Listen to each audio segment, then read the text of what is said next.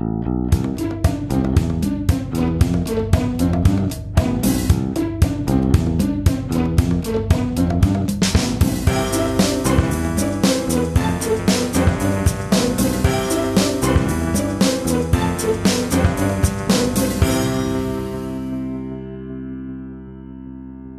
Es ist der 2. Juli 2020. Hier ist der Sendegarten. Ihr hört die Stimme von Martin Rützler und der begrüßt euch ganz herzlich in der zweiten Hälfte dieses Jahres. Und er begrüßt nicht nur euch, sondern auch seinen lieben Mitsendegärtner, nämlich den Sebastian. Guten Abend, Sebastian.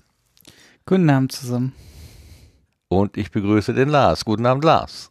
Schönen guten Abend allerseits. Auf die Claudia müssen wir heute erstmal verzichten. Vielleicht haben wir ihr Glück und es ist so wie letztes Mal. Sie kommt noch später dazu. Warten wir es mal ab.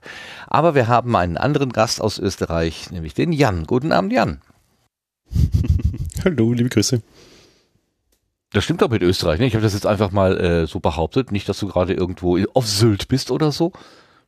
Äh, nein, nein, Österreich stimmt. Äh, ich habe mir gerade überlegt, ob die Claudia sich vielleicht nichts wehren würde. Also ich bin Hauptstädter, gegen die hat man ja meistens was. Ich glaube, Claudia eigentlich, ne? Ich habe keine Ahnung, wie ihr da organisiert seid. Also wenn das jetzt so mit, mit Düsseldorf und Köln ist, also so wie hier, Düsseldorf und Köln, man mag sich nicht, also lang gehegte, äh, naja, Feindschaft ist übertrieben, aber man, man mag sich immer gerne. Oder Gelsenkirchen und Dortmund, die mögen sich ja im Fußball schon nicht, wenn das bei euch äh, in, in, äh, in Wien und Wien auch so ist, hm, kann sein. Gut, also ich erwähnte gerade schon, wir haben das äh, die zweite Hälfte vom äh, von 2020 erreicht und dazu möchte ich gerne zitieren, was der Tobias Migge gerade geschrieben hat auf Twitter. Ist das Jahr 2020 jetzt eigentlich halb voll oder halb leer? Was sagt ihr denn dazu? Lars, ist das halb voll oder halb leer? Das weiß ich nicht. Da habe ich keine äh, Meinung zu. Schwer zu sagen, ne? Aber die äh, Judith, die hatte eine Meinung und die schreibt, ich würde sagen, gestrichen voll. das trifft es ziemlich gut. Vielen Dank für diesen Witz, den ihr beide da gemacht habt. Ja, es ist äh, Juli und ich habe in den Kalender geguckt, ähm, um so ein bisschen was über den Juli herauszubekommen und habe mal geguckt, was denn so am 2. Juli ähm, so grundsätzlich mal los gewesen ist, um so ein bisschen hier uns warm zu plaudern. Und dann habe ich gesehen, dass im Jahr 1985 habe ich mal an den Fingern abgezählt, sind vor 35 Jahren, ist übrigens das Jahr, in dem ich Abitur gemacht habe. vor 35 Jahren wurde am 2. Juli die europäische Raumsonde Giotto benannt nach Giotto di Bondone vom Weltraumbahnhof in Kourou gestartet, zur Erforschung des Hallischen Kometen. Wow, vor 35 Jahren. Äh, der Giotto war übrigens ein italienischer Maler und Baumeister, der auf einem Fresko einen Kometen malte, der die drei heiligen Könige zur Geburtsstätte Christi geführt haben soll. Ob das stimmt oder nicht, hat der Lars in einer Episode von Auf Distanz auch mal besprochen, der Episode 18. Da hat er nämlich über den Stern von Bethlehem gesprochen. Hören wir mal eben rein. Weiter geht's mit Kometen. Eine bekannte Darstellung des Sterns von Bethlehem stammt von Giotto di Bondone. 1302 malte der sein Fresko Anbetung der Könige. Darin sieht der Stern von Bethlehem schon ziemlich kometisch aus. Man geht davon aus, dass sich Giotto di Bondone vom Hallischen Kometen inspirieren ließ, der im Jahr zuvor, also 1301, gesehen werden konnte. Der Hallische Komet war auch im Jahr 12 vor Christus zu sehen. Näher kommen wir zeitlich nicht an die Geburt Christi heran. Nach dem aktuellen Stand der Dinge kommt der Hallische Komet also nicht als Stern von Bethlehem in Frage aber trotzdem noch ein kleines Extra dazu. 1986 flog eine europäische Raumsonde zum Halleischen Kometen. Sie trug den Namen Giotto, nach dem gerade genannten Maler Giotto di Bondone. Ja, irre, ne? Habe ich heute Morgen hier auf dem, auf, dem, auf die Schnelle habe ich rausge rausgesucht bei Wikipedia, was ist am 2. Juli eigentlich los und zack, habe ich was von Lars gefunden. Großartig. Wie war das, Lars, äh, als du damals die Folge gemacht hast? Du habt da ganz viel aus der Bibel vorgelesen, was ja auch eine schöne Verbindung zur letzten Ausgabe ist. Ja, das war ja so ein, so ein Sonderding. Ich meine, dass das eine Folge für einen Adventskalender war, weil ich ja normalerweise so jetzt in meinem Podcast nicht unbedingt mich mit kirchlichen Themen beschäftige. Ähm, so die etwas dünne Brücke Stern von Bethlehem war eben die Idee, was könnte es an astronomischen Phänomenen gegeben haben, die ja als Stern in Bethlehem, äh, Stern von Bethlehem in Frage kommen könnten. Das war so äh, die Idee dieses Beitrags. Und ja, die, dieses, dieses, diese Malerei von dem Giotto di Bondone ist eben, wenn man sie sieht, die hat man vielleicht schon mal gesehen. Die ist relativ bekannt, weil so mit dem Hallischen Kometen mit dieser Inspiration, das tauchte eigentlich zumindest, ich meine, in den 80ern und 90ern immer wieder mal auf, gerade eben als 86 der Hallische Komet eben der Sonne wieder näher war und gesehen werden konnte von der Erde. Mhm. Und ähm, äh, damit verbindest du ja im Prinzip so ein bisschen auch deine, ähm, deine Begeisterung, Erweckung der Begeisterung für den Weltraum oder zumindest für die ähm, Kometenerforschung. Ja, so ein kleines. eine Geschichte.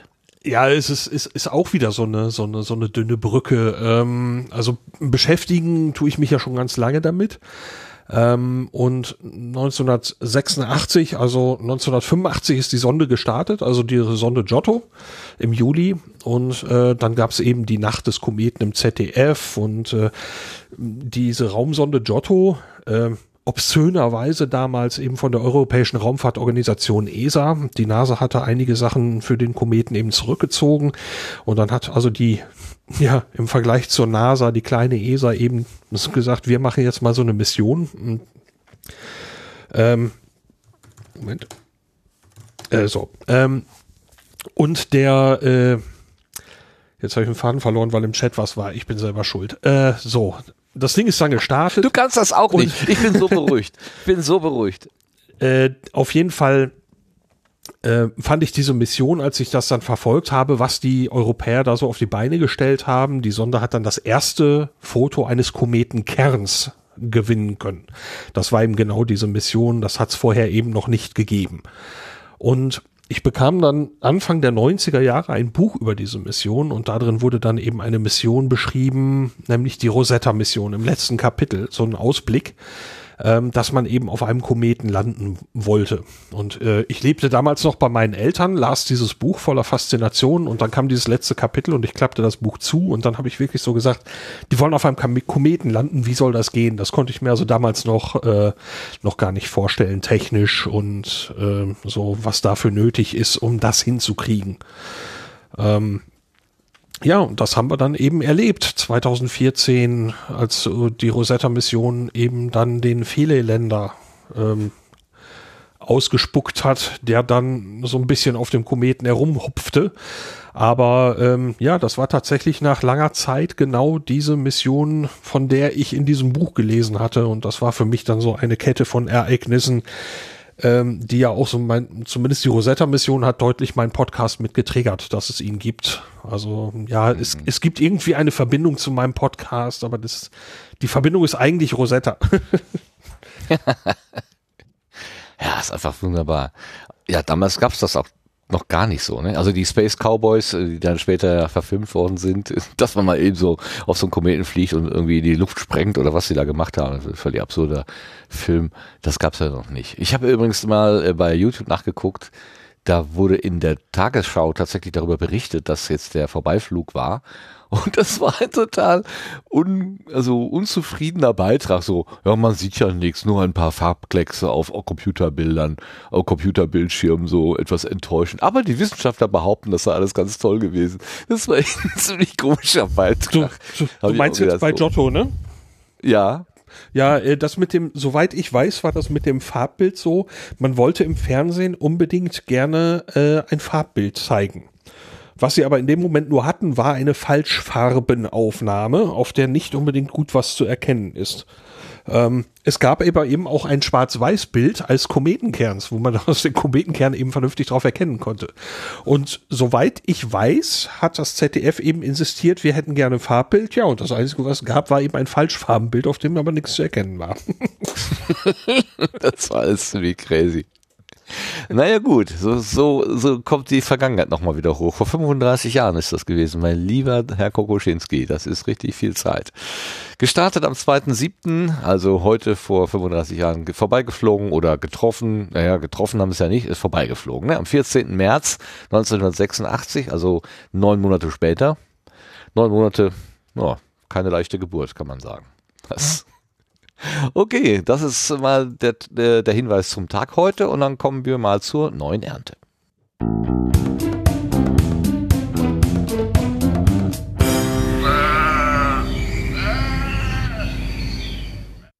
Und die neue Ernte ist ein bisschen dünn. Also ich habe auf vielen Kanälen geguckt, also das heißt viele, unsere beiden Kanäle äh, Kommentarspalte und auf Twitter. Ja, die ähm, Erntemaschine habe ich auch angeschafft, angeschaut, aber da ist auch nichts drauf.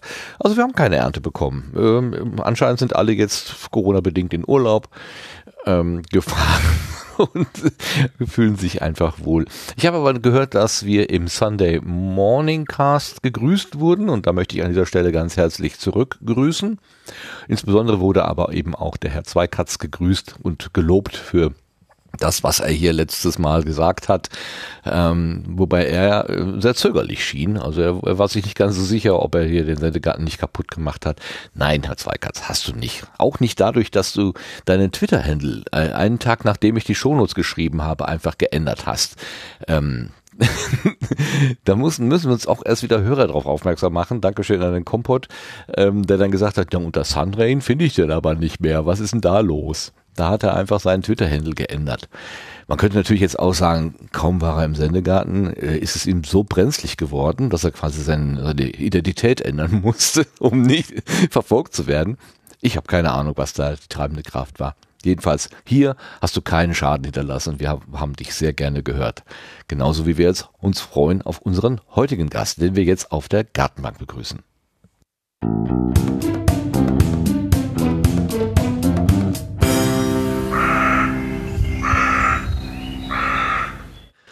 Da sitzt der Jan, Jan Gruber, der sich, der sich aber auch äh, Fien Ariel nennt.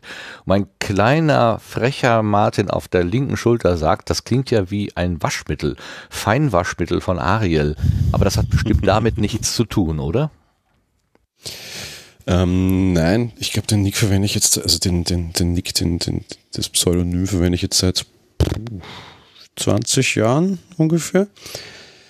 Äh, das ist ein geklauter Name aus einem, aus einem ur, ur, uralten Fantasy-Buch, das kein Mensch kennt, äh, war aber tatsächlicherweise das allererste Buch, das ich in meinem Leben gelesen habe, äh, wo ich mir einfach diesen Namen ausgeliehen habe, als das mit dem Internet irgendwie mal losging und irgendwie nie wieder davon loskam. Finde aber auch die Geschichte durchaus charmant, muss ich sagen. Von daher. Kannst du sie erzählen ganz kurz, die Geschichte? Ne, das war ja gerade das, was ich meinte, von wegen, das ist einfach der Name eines Charakters aus einem, einem Fantasy-Roman, meinem allerersten Roman, den ich gelesen habe. Und von dort habe ich quasi so, den, den ich Namen ich dachte, ab, du abgeschaut. Ich dachte, du beziehst dich jetzt auf die Geschichte im Fantasy-Roman, was sie jetzt irgendwie besonders wäre oder so. Nee, okay, das war einfach jemand, der dir gefallen hat. Fina Wie spricht man den jetzt aus? Finn, Ariel, Finariel? Also ist es eher das Ja, Finale? das kann keiner so genau sagen, ne? weil Roman. Ah, okay, okay. Von daher, ich lebe mit jeder Aussprache, ist völlig egal. Ja. Verfilmung warten müssen. Ja, dann, dann weiß man. Okay, dann kann man auch dich nennen, wie man will. Oder man sagt einfach Jan zu dir, da hörst du auch drauf. Ja, du hast, du hast im Prinzip, hast du dir ein Herz gefasst vor einiger Zeit und hast gesagt, hört mal zu, ich würde gerne mal im Sendegarten vorbeikommen. Habt ihr Lust auf mich? Und dann haben wir gesagt, natürlich, die Tür steht offen, kommt vorbei, gerne, gerne, gerne. So ist es natürlich eigentlich auch gedacht, ne, dass Menschen einfach mal kommen, vorbeikommen und sagen, hey, äh, ich habe euch ein bisschen was zu erzählen und, und setze mich gerne dazu. Und wir haben natürlich gesagt, komm herbei. Und nachdem das passiert ist, habe ich nochmal in unsere Archive geguckt und ich muss sagen, Asche auf mein Haupt. Wir hatten nämlich schon 2017, das ist ja nun schon auch noch eine Weile her, hatten wir eine E-Mail bekommen von der Uta, die uns geschrieben hat im November 2017, Liebe Sendegärtner, nachdem ihr mit Informatom einen Österreicher im Sendegarten gehabt habt, will ich euch einen anderen vorschlagen, Jan Gruber. Ich glaube, den habt ihr auch schon einmal kurz erwähnt. Ich finde seine Arbeit so spannend, weil der so viel macht. Seinen eigenen Podcast, ein Projekt mit Schweiz und Deutschland und dann diesen Apfeltalk. Der hat sicher viel zu sagen über Zusammenarbeit im deutschsprachigen Raum, über YouTube, da ist Apfeltalk Talk eine große Show, über Community, Apfeltalk hat eine riesengroße und auch über Geld Der ist auf Patreon und hat eine super Einstellung da dazu. Die nehmen heute auch an der Night of the Pots teil. Da freue ich mich sehr. Jan scheint da alle Welten ganz super durchzumischen. Wenn ich euch so höre, haben ja viele Podcaster da Probleme und bleiben immer in ihrer Blase. Glaubt, den gibt's noch gar nicht so lange als Podcaster, aber spannend, was der in ein paar Monaten alles erreicht hat. Und ich glaube, der wäre was für eure Gartenbank. Liebe Grüße aus Villach von der UTA. Ist das nicht eine wunderbare Lobhudelei? Hm?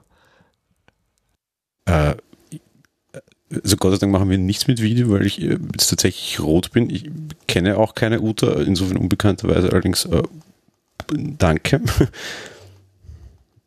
Ja, also hätten wir schon längst mal dich auf die Gartenbank heben sollen. Aber stimmt das denn 2017? Der ist noch gar nicht so lange dabei. Hast du da ungefähr erst angefangen? Kann ich mir gar nicht vorstellen. Das ist eine gute Frage. Bis 2016, 2017 wird er wahrscheinlich hinkommen, ja. Echt? So spät? Also ich habe Müsste ich, ich jetzt nachrecherchieren. So lange ist es noch nicht tatsächlich. Also so ewig lang jetzt im Vergleich zu, zu, zu euch Urgesteinen, sage ich jetzt mal. Oh, naja, ähm, also gut, vor, dann, jetzt haben wir 20, sagen wir mal so über den Daumen, fünf Jahren, vier Jahre. Vier Jahre, fünf Jahre. Hast du also angefangen, in Mikrofone zu sprechen? Warum?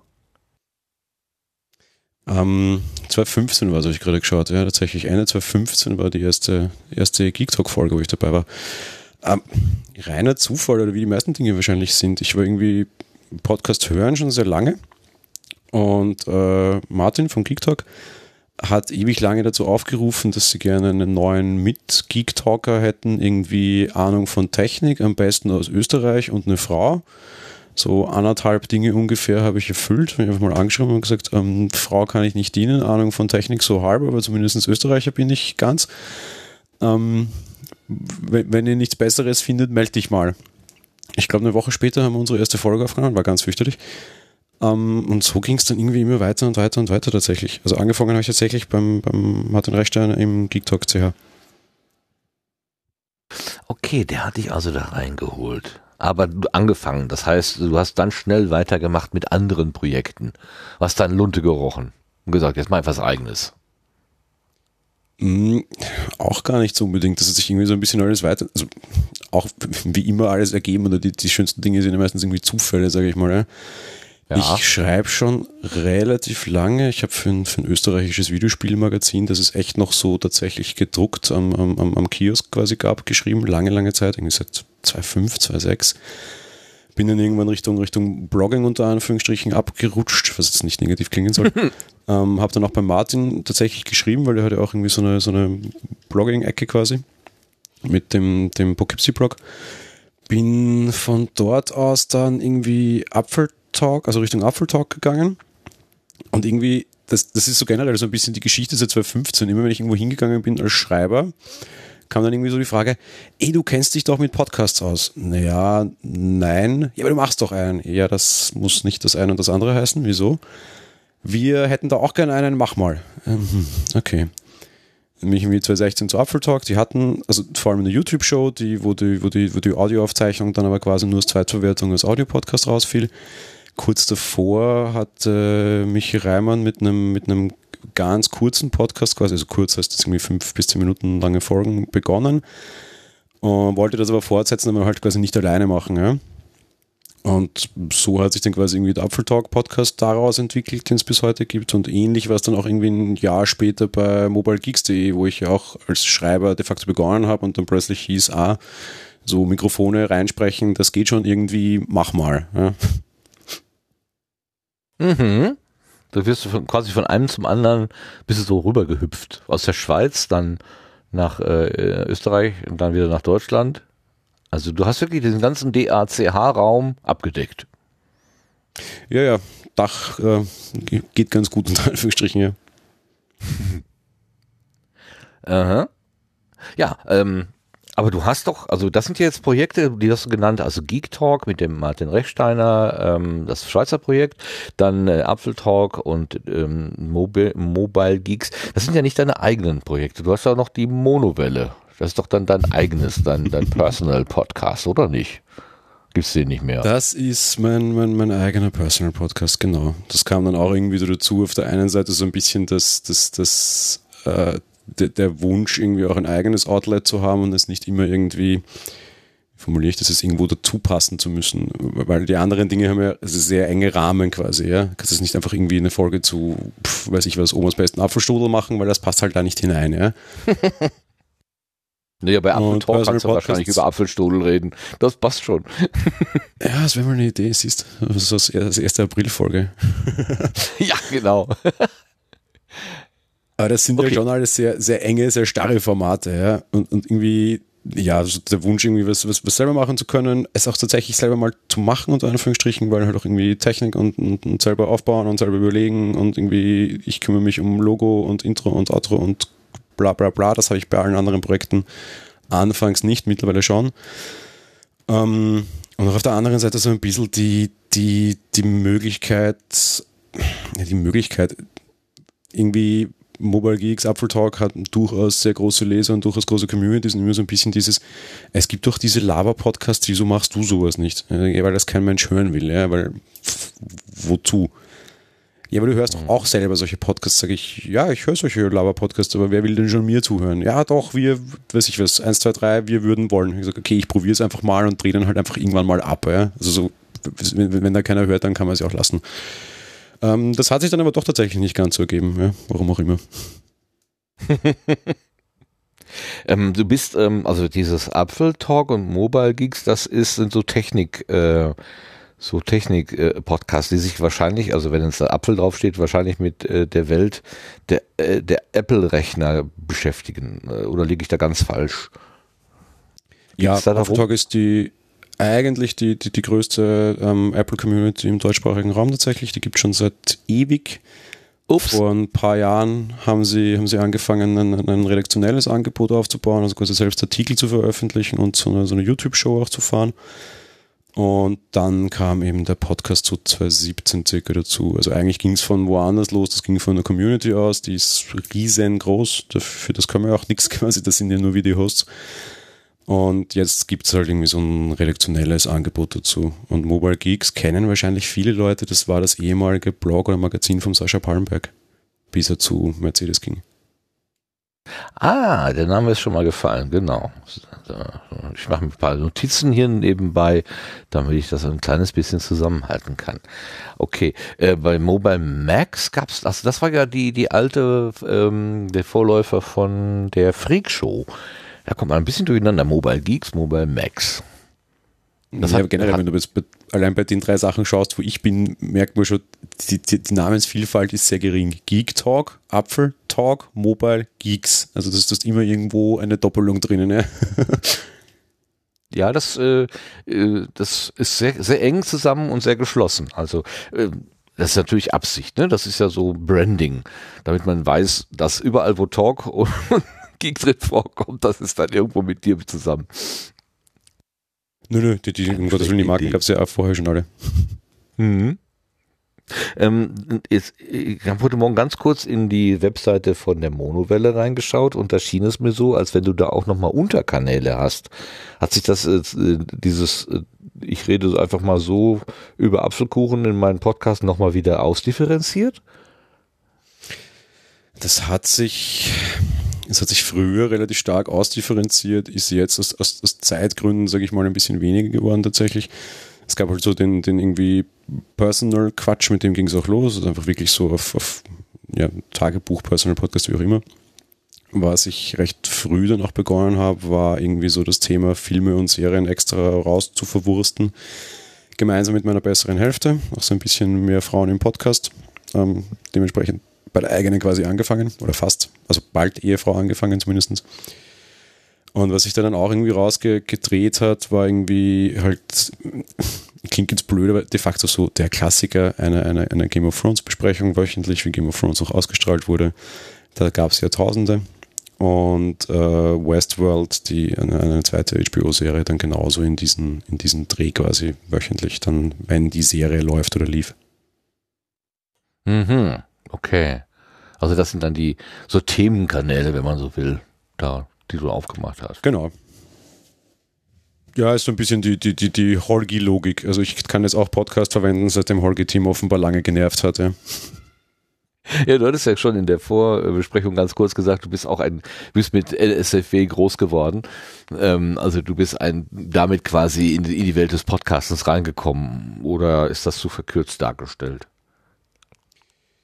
Ähm, ich bin mit NSFW zumindest in die Welt des öffentlichen Podcastens gekommen. Doch, das stimmt. Also das, das, das breiten, normale Menschen-Podcasten, sage ich jetzt mal.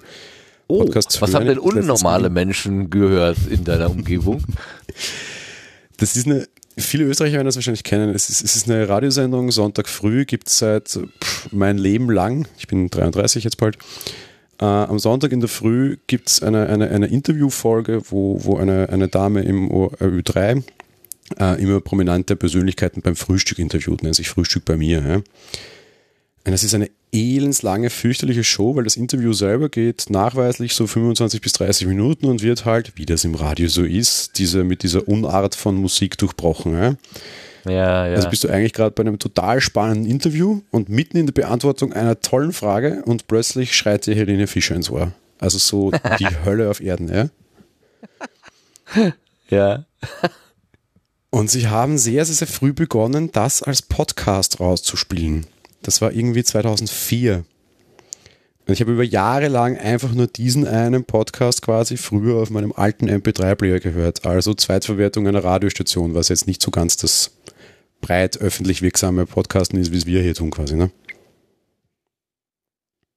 Ähm, hattest du denn da den Vorteil, dass die Musik schon rausgeschnitten war? Ja, ja, ja, ja, das durften ja, sie aus das Gründen nicht. Ja, das ist großartig. Wie war das? Ich, wo war das denn noch? War das nicht bei, bei ähm, Chaos Radio auch? Ich glaube, ich, äh, das, das war so, dass man äh, früher war, also was heißt früher? Ich habe auch so Angebote gehört, mh, wo ich dann gerne den Podcast gehört habe, also die Zweitverwertung sozusagen, weil dann eben aus GEMA-Gründen oder so ähm, die Musik raus war. Und das, das war ja das störende Element, genauso wie du es gerade beschrieben hast. Super. Ja das ganze Interview en bloc, ungeschnitten, teilweise sogar mehr als, glaube ich, in der Sendung, weil da haben sie einfach wirklich komplett auf den Schnitt verzichtet, haben einfach die 30, 35 Minuten am Stück rausgeworfen, ohne irgendeinen Quatsch und fertig. Ja, ja, ja. Da muss man immer nur ertragen, dass irgendwie alle zwei Minuten gesagt wird, ja, und bei mir im Studio, dann, also der wird immer wieder anmoderiert, weil nach jedem Musik-Take äh, erwartet man ja quasi neue Zuhörer, die man wo auch immer eingesammelt hat. Hier, ähm, es gibt ähm, den Montalk im WDR 2 ähm, hier mit dem Jörg Thaddeus. Genau, das ist glaube ich auch so. Äh, wenn man den live hört, dann ist da dauernd Musik dazwischen und äh, in der Konserve ist er sehr viel angenehmer zu konsumieren, wobei Herr Thaddeus äh, nicht unbedingt angenehm zu konsumieren ist. Also seine Art zu fragen ist manchmal auch so ein bisschen äh, gut. Aber das ist eine ganz andere Geschichte. Ne, das war bei denen sogar noch besser, weil die haben das echt durchgezogen und ich glaube, das war tatsächlich so. Die sind am Frühstückstisch gesessen und da rannte nebenbei zufällig ein Mikrofon. Die hat nie gesagt Hallo und wieder zurück. Das hat die nachher im Schnitt im Studio nochmal eingesprochen. Klang dann auch immer so ein bisschen unpassend, weil halt total cleane Atmosphäre und kein Frühstücksgeklapper, aber das war halt so vom Stil her. Und im Podcast ja. hast du dir aber den Schmarrn auch erspart und hast wirklich einfach nur ein Gespräch vom Frühstückstisch gehört quasi. Ja. Super. Also sogar der Mist war, war draußen. Ja. Schön. Ja, klasse. Das ist natürlich wirklich gut. So hört man es gerne.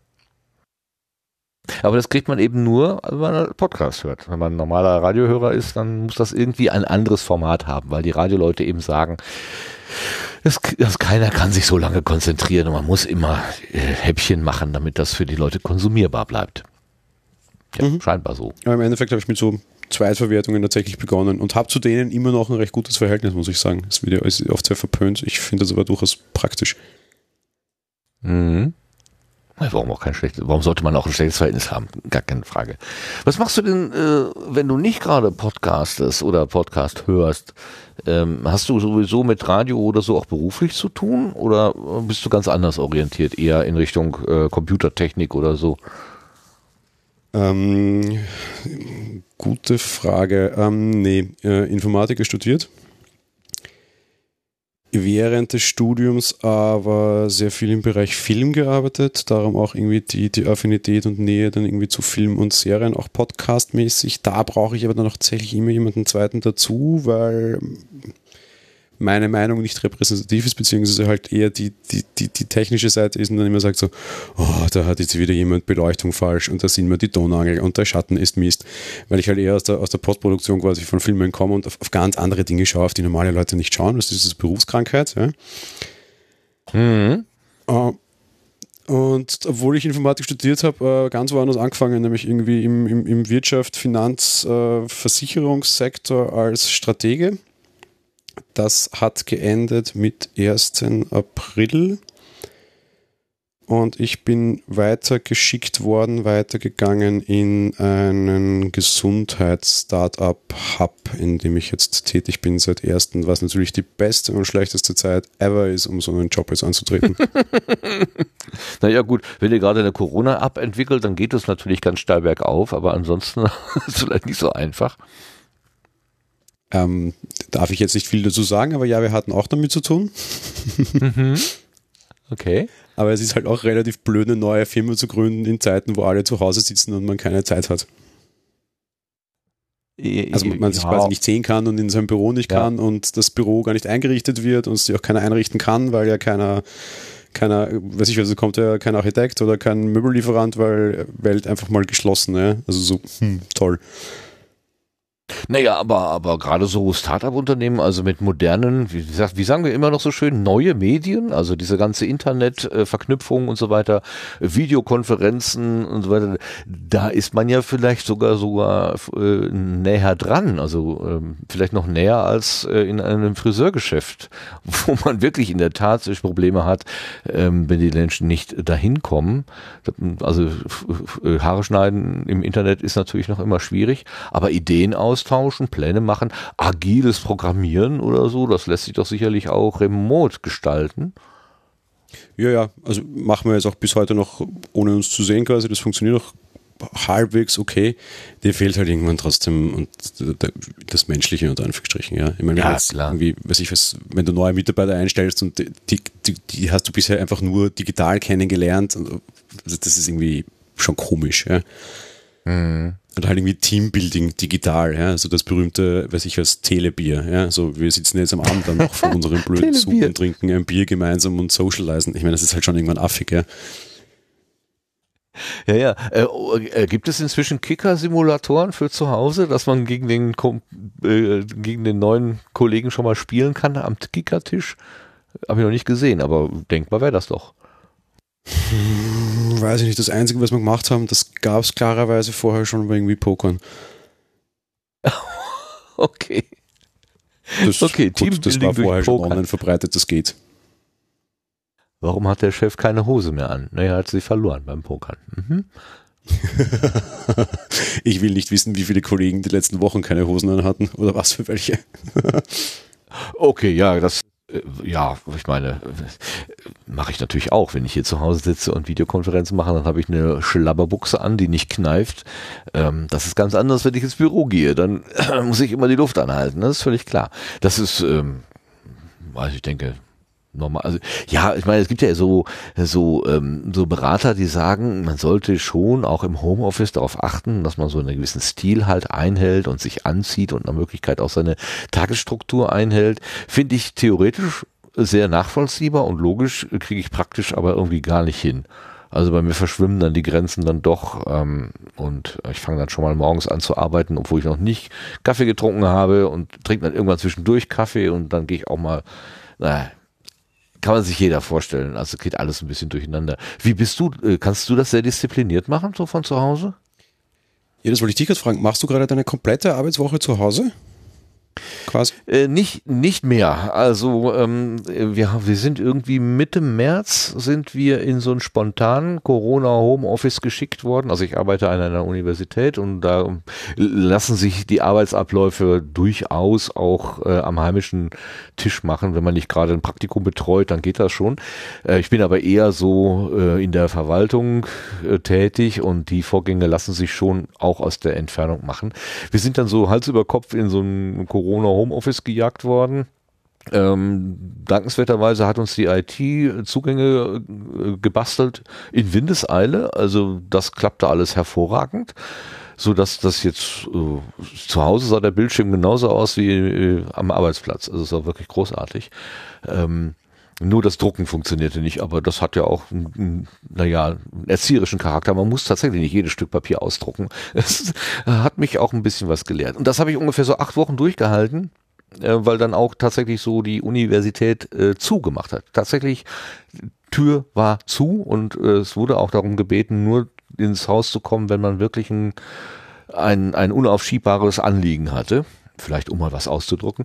Ähm, ähm, und danach äh, wurde es aber etwas aufgelockert und dann hat gesagt, so jetzt äh, im Grunde äh, Sie können wieder rein, das Haus ist wieder offen, aber bitte keine, also keine, keine Gruppen, keine Kontakte und wenn man in, in der öffentlichen Halle so rumläuft oder so, dann bitte mit Mund-Nasenschutz und Abstand halten und Desinfektion benutzen und das Ganze, was man eben im öffentlichen Leben halt auch so hat.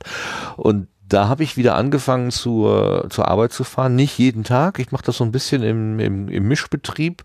Ich nutze die Freiheiten, die mir da gegeben werden, mm, weil ich genauso diesen diesen Tagesrhythmus mir so ein bisschen wieder zurück äh, erarbeite. Also ich kann, ich glaube, wenn ich nur Homeoffice mache, ja gut, in, den letzten, in der siebten und in der achten Woche ging es tatsächlich ein bisschen besser, aber der Anfang war sehr, boah, sehr ungewohnt. Da da habe ich echt gedacht, ich krieg die Kurve gar nicht mehr. Ähm, hinterher wurde es ein bisschen besser. Ähm, ich glaube, ich fahre lieber ins Büro und weiß, jetzt bin ich quasi auf Arbeit und äh, habe dann auch ein bisschen Umgebung. Ich habe ich hab ein Einzelbüro, ich habe nicht so wahnsinnig viel mit meinen Kollegen direkt zu tun. Meistens sind sie mir auch zu laut und mache sogar noch die Tür zu. Aber so den ganzen Tag überhaupt niemanden sehen ist auch blöd. Also dann fahre ich doch schon mal lieber dahin. War lange Antwort auf eine mhm. einfache Frage. Wie ist es bei dir? ähm, ich mache seit mein ganzes Berufsleben schon, schon ein, zwei Tage die Woche immer Homeoffice. Und ich wäre mhm. bis zu Corona nie auf die Idee gekommen, mir im Homeoffice eine Hose anzuziehen, weil wozu? Also schon, aber eine Jogginghose, ja, jetzt keine ausgehfähige ja, ja. Hose. So hat man im Chat auch schon gerade, Lagerfeld hatte schon recht mit der Jogginghose. Ja, ich wäre auch mit der Hose nicht außer Haus gegangen, aber es war halt die Homeoffice-Hose. Also Jogginghose, irgendwie oben ohne, wenn es heiß war im Sommer, oder ärmelloses T-Shirt und völlig egal. Ja. Ähm, das war schon okay. Und mit Corona fiel es mir dann einfach wahnsinnig schwer, weil, weil du einfach immer, also weil ich immer irgendwie in so einen, so einen, so einen permanent halb Arbeits-, halb Nicht-Arbeitsmodus war, ja. Irgendwie so ja. Essen funktioniert irgendwie neben dem PC, während man irgendwie halb was anderes tut und äh, Arbeitstagende gibt es auch nicht mehr, weil man kann ja dann mit dem Laptop auf der Couch weitermachen, was man vorher im Büro angefangen hat. Und nach so drei, vier Wochen hatte ich echt einen riesengroßen Koller, war tatsächlich auch vier Wochen einfach gar nicht draußen. Und bin dann irgendwie mal, glaube ich, den ganzen Tag nur im Freien gesessen und habe dort gearbeitet, weil einfach mal wieder zurück raus Luft. Und seitdem mache ich es tatsächlich so und mit dem geht es mir auch recht gut. Also doch, ich stehe in der Früh auf, ich rasiere mich meistens. Jetzt muss man dazu sagen, ich bin sonst immer rasiert, jetzt vielleicht den zweiten Tag, das reicht auch, okay. Ähm, weiß ich was, richten mir meine Haare her. Gut, Zähne geputzt habe ich vorher auch schon, das passt schon. Ziehe mir irgendwie halbwegs repräsentative Kleidung an, mit der ich auch rausgehen könnte oder mich nicht genieren muss, wenn der Postbote kommt. Ja, und am Abend genau. mache ich aber auch wieder Schluss quasi, ja. Mhm. Also richtig ähm, bewusst zu sagen, was weiß ich, 18 äh, Uhr oder oder wann auch immer so, jetzt ist der ähm, der der Dienst zu Ende, jetzt begehe ich in den Feierabend. Also das kann ich wirklich ganz schlecht im Moment. Also wirklich so sagen, äh, meistens, meistens tröpfelt das bei mir so aus. Ich arbeite dann irgendwas und dann merke ich, dass der Konzentration so nachlässt. Dann will ich aber unbedingt noch was machen und dann wird's, dann gucke ich schon wieder halb irgendwie, was noch im Fernsehprogramm oder was weiß ich bei Twitter los ist oder so. Und äh, dann, dann dümpelt das so aus und das ist alles sehr ungünstig. Also das ist nicht schön. Ähm, aber anders kriege ich es nicht hin. Ja, also ich hatte ich auch, ich stark, hab, ja. ja, aber ich habe auch irgendwie, äh, ich weiß nicht, ich versuche habe eine Zeit lang versucht, dagegen anzuarbeiten, aber es funktioniert nicht. Also inzwischen bin ich eher so, dass ich sage, ja gut, dann akzeptiere ich das eben, dass das irgendwie nicht so scharf zu trennen ist. Ähm, bevor ich mich jetzt total verbiege, äh, dann ist das anscheinend die Art und Weise, wie ich es brauche. Keine Ahnung, was da richtig ist und was nicht. Ich darf jetzt endlich ab übernächste Woche wieder jede zweite Woche ins Büro und ehrlich gesagt, ich freue mich schon wahnsinnig drauf. ich darf ins Büro. Das, muss, das, Ja. Da freuen sich doch alle Arbeitgeber, ne? Dass, dass wir jetzt zu dem Ergebnis kommen, wir freuen uns aufs Büro.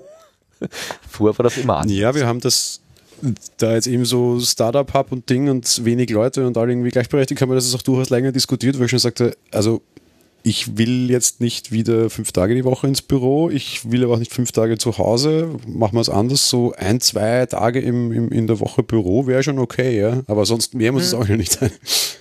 Ja, genau. Also ich, äh, genau.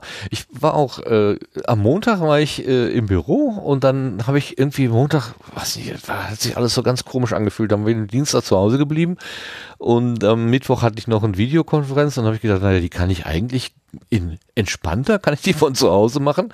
Ähm, dann habe ich die halt auch noch äh, verbracht. Heute war ich dann mal wieder im Büro. Im Moment mache ich auch quasi so nach so ein bisschen nach so einem Mischprogramm. Ähm, das ist nicht das Schlechteste, obwohl mich das natürlich auch aus jeder Rhythmik wieder rausreißt, äh, die man so vielleicht haben könnte. Ähm, zumal ich, also ich bin Pendler, ich habe auch immer noch fast eine Stunde Weg zwischen zu Hause und Arbeitsplatz.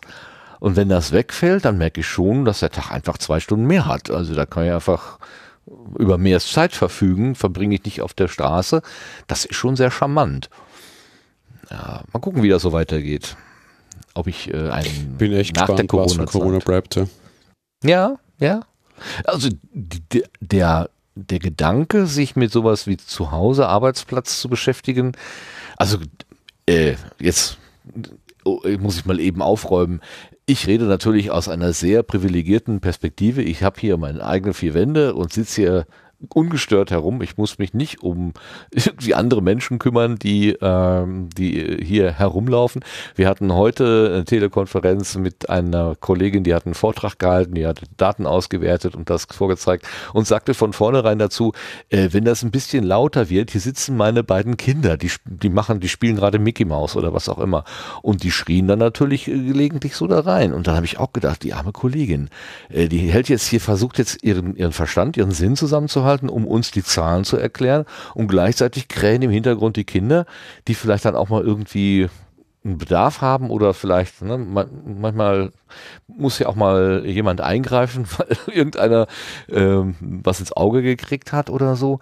Äh, diese, diese Doppeldings im Kopf zu haben, also einerseits hier als, als äh, Fürsorgeperson angesprochen zu sein und auf der anderen Seite aber auch als, als Businessperson, die irgendwie eine Präsentation machen muss, äh, da mochte ich aber echt nicht tauschen. Also da habe ich so innerlich wirklich einen Hut gezogen und da, ui, ja, äh, nee, da rede ich natürlich aus einer sehr, sehr äh, privilegierten Perspektive. Und ich weiß von einer Kollegin, die zum Beispiel gesagt hat, äh, ich will nicht ins Homeoffice.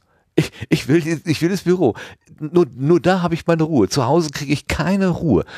Ähm, das ist, ähm, das sind auch so Überlegungen, die, die, die muss ich mir zum Glück nicht machen, aber ich weiß, dass die Menschen da sehr unterschiedlich äh, belastet sind. Hm, ja, bei mir ist gleich. Also eigenes Büro und irgendwie Ruhe hier und alles in Ordnung.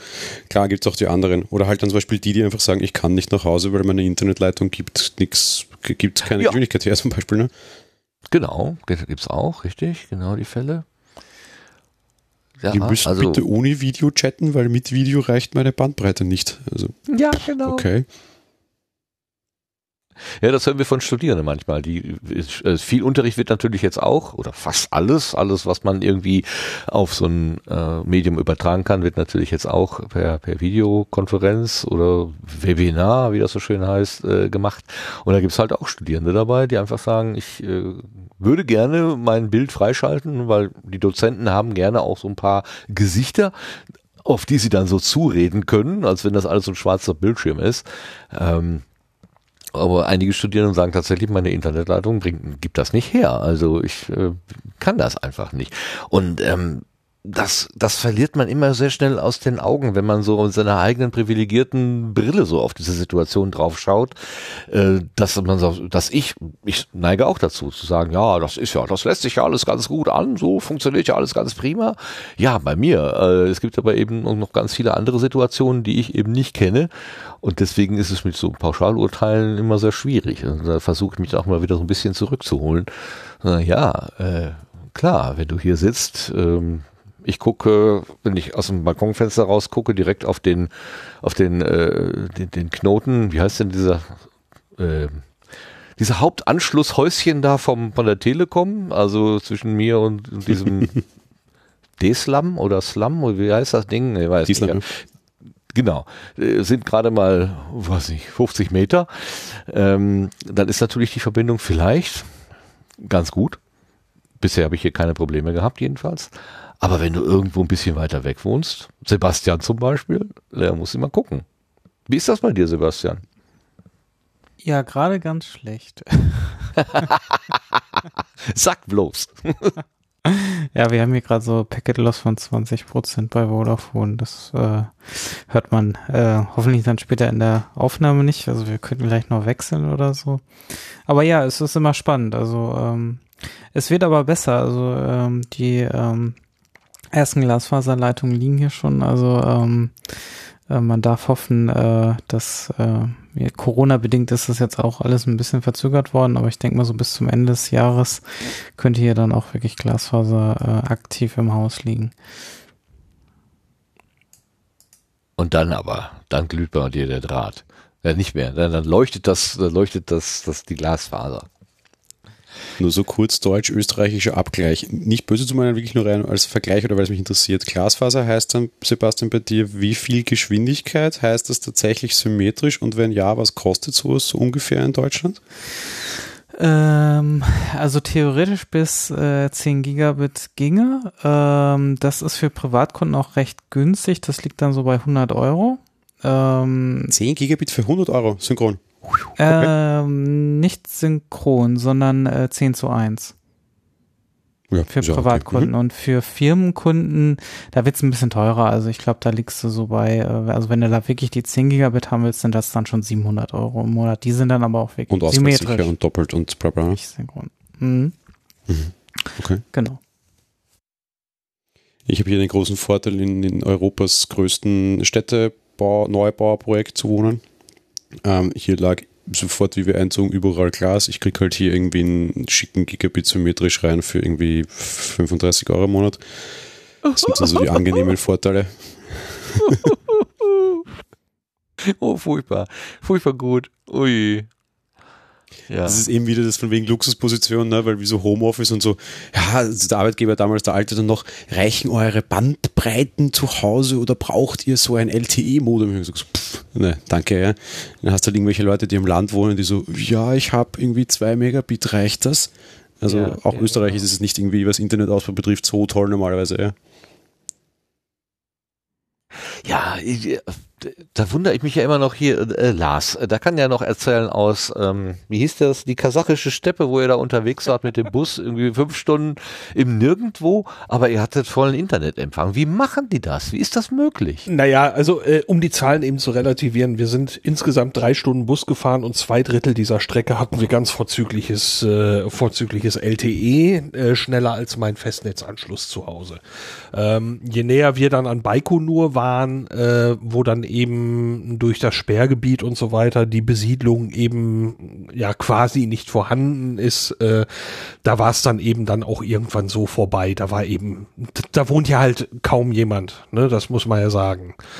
Ähm, weil du kommst auf das Gelände halt nicht drauf. So, das, das nur eben äh, um, ne? aber trotzdem, es war schon frappierend, dass wir in einem Bus in der kasachischen Steppe, wo du aus dem aus dem aus dem Bus rausguckst und es sieht aus wie auf dem Mars, hätte ich fast gesagt, ähm, und siehst kein einziges Gebäude drumrum äh, in YouTube, von YouTube für einen einen Spottpreis in HD-Video streamen kannst. Das war war schon ein Augenöffner. Aber, aber da müssen doch irgendwie dann auch so irgendwo so Masten, so Funkmasten gestanden haben. Im Nirgendwo. Oder, oder wie geht das? Kann man das irgendwie anders machen? Kann man das auch? Irgend, irgendwo werden die wohl Weltraum. stehen. Irgendwo werden die wohl stehen. Ich schätze, dass die äh, in der Situation hauptsächlich dafür da waren, um eben diese Straße zu versorgen. Was, glaube ich, eine ziemlich wichtige Achse, eine, eine wichtige Ader ist. Das vermute ich. Okay, wenn man also vielleicht von der Straße weggegangen ist, äh, dann war man nicht mehr so in dem beleuchteten Bereich. Also die. äh, Halt, halte ich die- eben für, für möglich, aber es war eben flaches Land, äh, sehr flach. Äh, das heißt, äh, dies wird eben dann auch wohl einen Moment gereicht haben von der Straße weg. Nehme ich wohl an. Ja. Ja, du hättest also in der kasachischen Steppe locker Homeoffice machen können. Das ja, ist halt schneller als der Anschluss, mit dem ich jetzt gerade hier zugange bin. Also zumindest da im, aus dem Bus raus, ja. So. Aber mal gucken, jetzt ungefähr zehn Meter von meiner Hausecke sind ein paar dicke orangene Rollen, äh, so Holzrollen mit orangem Zeug drauf. Ich habe die gefragt, die sagten, das sind Leerrohre für Glasfaser. Die würden die jetzt vorsichtshalber schon mal reinlegen. Dann habe ich natürlich den potenziellen Anbieter angerufen und eine Mail hingeschickt und die haben gesagt, ja, das machen wir im Moment eher vorsichtshalber, vielleicht kommt da mal was. Es bleibt, es bleibt ah. spannend. Vorsichtshalber, vielleicht kommt da mal was. Hallo, die Zukunft ist da, schon morgen. ja, also sie ist, ist, ist, also ich, ich, ich kenne jemanden, der sagt, die ist schon jetzt und ich glaube ihm. Ja, man hat es schon verschlafen wahrscheinlich in vielen Gegenden. Ja, ja. Aber das Schöne ist halt immer, morgen ist immer Zukunft, ne? Also. Gruß an Pablo. Fürchterlich. Na gut, es könnte natürlich immer alles besser sein, aber eigentlich funktioniert's ja, wenn man jetzt nicht gerade wirklich äh, so wie Sebastian irgendwo weit weg ist, auf dem Lande wohnt oder in, vielleicht in, in einer Schlucht in Österreich zwischen hohen Bergen, wo gerade keine Ausleuchtung ist. Im Grunde funktioniert es ja schon halb, halbwegs, halbwegs. Also besser ist immer besser, aber ähm, das ist ja das hat mich ehrlich gesagt bei meinen Kollegen äh, gewundert, weil es sind ein paar nicht so wirklich technikaffine Leute dabei. Und äh, wir haben vom ersten Augenblick an eigentlich eine vernünftige Videokonferenz zusammengekriegt, wo ich mich echt gewundert habe, wie die sich so schnell darauf haben einstellen können. Da ziehe ich also auch so ein bisschen den Hut.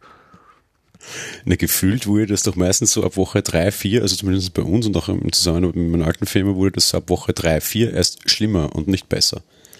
Also am Anfang alle ganz konzentriert, alle offenbar ja. geistig total dabei, ihre Rezepte abgearbeitet, so im Kopf so, das muss da rein, das muss da rein, das aufdrehen, dann da und dann da und dann geht's. Und so ab Woche drei war es für alle normal, dann wirst du nachlässig und dann springt irgendwie die Katze durchs Bild, du hast doch keine Hose an und stehst plötzlich auf, das Fenster zumachen, was auch immer. Alles erlebt.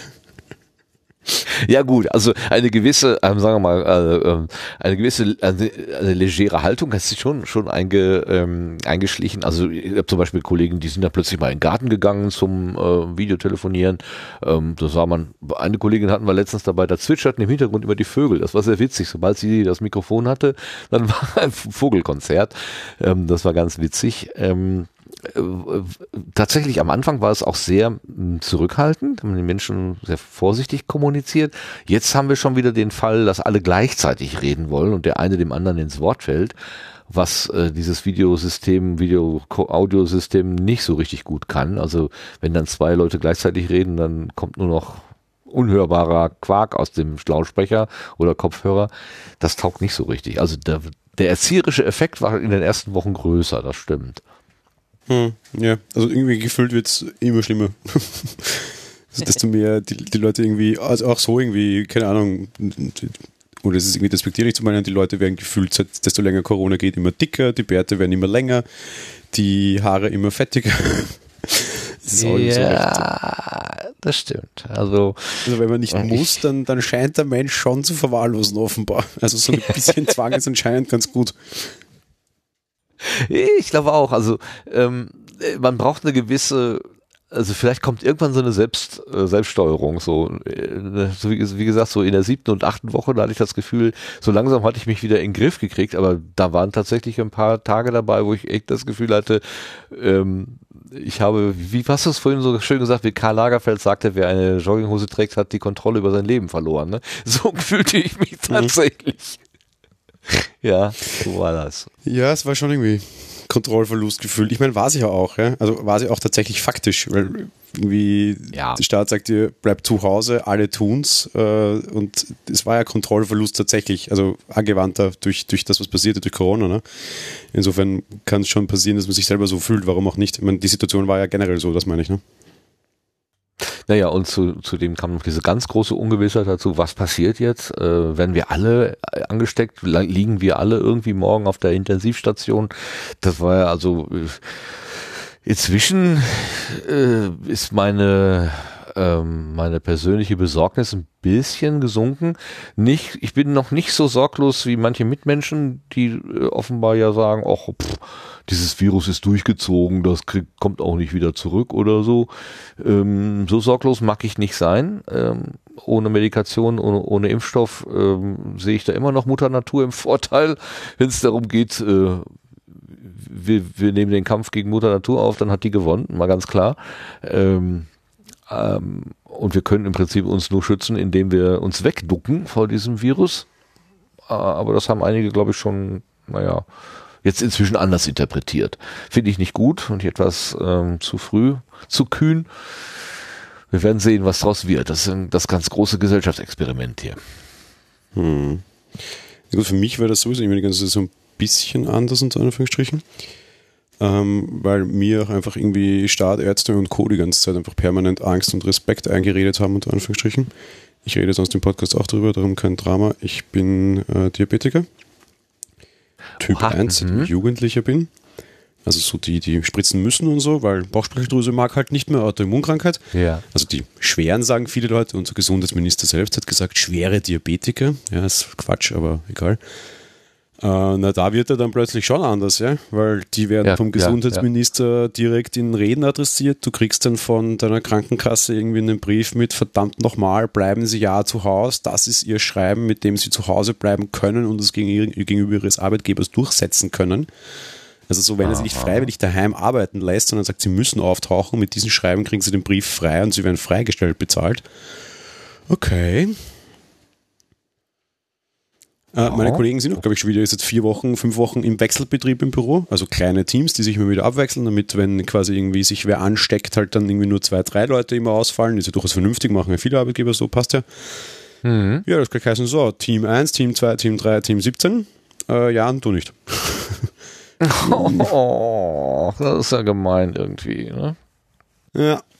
Das fühlt sich andererseits, auch, ja, andererseits natürlich, um, um, um dich nicht äh, Risiken auszusetzen, äh, die am Ende äh, dramatische Folgen haben, weil man vielleicht mit Medikationen, was immer man bei, sagen wir mal, nicht Diabetikern machen könnte, dann vielleicht äh, bei Diabetikern nicht geht, keine Ahnung. Ja, meine, meine betreuende Ärztin, die ist recht gut, dass irgendwie eine Oberärztin von, von der Diabetesklinik irgendwie meinte, es ist relativ leicht, Diabetiker haben jetzt auch kein so großes Drama, die haben halt nur einfach keine leichten Verläufe. Also wenn du halt irgendwie als Diabetiker Corona kriegst, bist du im Spital, Punkt. Also es ist nicht so, dass du sagst, ach, ich bin mhm. zu Hause, ich habe gar nichts gemerkt. Die, die waren dann halt auf jeden Fall ins normale Spital, nicht in die Intensivstation, alle. Okay, ja, ist jetzt auch mhm. nicht so mega schlimm, aber halt ist unangenehm, darum blöd und der Staat auch durchaus berechtigt sagt, naja, das macht Kosten auch, darum, bevor du irgendwie sinnlos Arbeitskraft gibst, bleib lieber daheim, bevor du nachher 14 Tage im Spital ein Bett blockierst oder zu teuer, also dadurch teuer wirst auf der anderen Seite, ne? Mhm. Der, der bezahlt dich unter Anführungsstrichen lieber, wenn er dich zu Hause nach Hause schickt und im Gesunden, als dass er dich ins Spital schickt und dann du ihm dort Geld verursachst, verstehe ich auch irgendwo, ist vielleicht auch eine wirtschaftliche Entscheidung. Ja, die Rechnung ist einfach. Also das Spitalbett kostet deutlich mehr als dein Bett zu Hause. Das ist mal klar. Oder dein Lehrerschreibtisch. Das ist mal klar. Mhm. Ja, vor allem auch irgendwie, weißt du, dann Folgeschäden, sonst irgendwie was, so, uh, ganz schwierig. Ja? Also einfach so, okay, alle zu Hause bleiben, fertig, Thema erledigt. Das war halt auch da so blöd, weil du meintest, mit man weiß nicht, wie es weitergeht. Ja, aber das sagt einem halt auch keiner, ja. Weil es gibt irgendwie so die Wege raus, bei dem nicht. Die sind freigestellt, Punkt. Also, aha, wie lange, wie, wo, was? Machen Sie sich das aus? Mit wem? Zu den Ärzten, zu denen ich nicht gehen darf? Oder, oder wie, wie genau schaut das jetzt aus? Ja, keine Ahnung. Also, aha, gut, na dann, danke. Ja. Ja, da ist äh, tatsächlich auch noch viel Schulterzucken irgendwie. Also wenn man nicht gerade in einem, wie jetzt bei Gütersloh oder äh, Warendorf, da, wo, wo jetzt massive Tests ausgerollt sind, ich, ich nehme mal an, äh, da ist quasi sehr leicht an Tests heranzukommen. Aber das fällt mir gerade ein, hat nicht bei euch in Österreich jemand, ach nee, das war in Bayern, das war, so weit im Süden war es gar nicht. In Bayern äh, hat doch äh, irgendein Politiker gesagt, da darf jetzt jeder, der will, äh, oder muss jeder, der will, getestet werden. Das ist ja hier in äh, Nicht-Bayern, Deutschland noch immer nicht so. Also das ist gar nicht so einfach an, an äh, an einen Test ich heranzukommen. Weiß, ich gar nicht, wie es bei uns ist. Ich wurde schon drei oder viermal getestet allerdings. Du? Ja. Als Person jetzt? Bei, damals schon. Ja, wie das jetzt unter Anführungsstrichen bei normalen oder halt gesunden Menschen ist, keine Ahnung. Ich wurde tatsächlich schon einmal über meinen Arbeitgeber, weil wie es heißt, hieß, wir könnten grundsätzlich alle ins Büro zurückhalten, uns unser Arbeitgeber geschickt und getestet. Also offenbar kann man es bezahlen quasi, wenn man möchte. Als Arbeitgeber. Äh, und eben weil Diabetiker bin ich im 2-3 Wochen Takt auch mit, mit Testen dran, was auch immer das für einen Sinn hat, ja. Ja, gute Frage. Dann weißt du es vielleicht früher. Aber dann, ja. Keine Ahnung. Ja, die machen auch immer diesen schwachsinnigen Antikörpertest mit, was relativ sinnlos ist, weil wenn das, es gibt keine leichten Verläufe stimmt, dann kann ich eh keine Antikörper haben, ohne dass ich es erfahren hätte. Also irgendwie so, hä? aber ja, okay, ich, ich, ich glaube, da ist auch nicht alles überlegt, sondern einfach, weil wir es können und äh, hilft es nicht zu schatzen ja. oder so, keine Ahnung.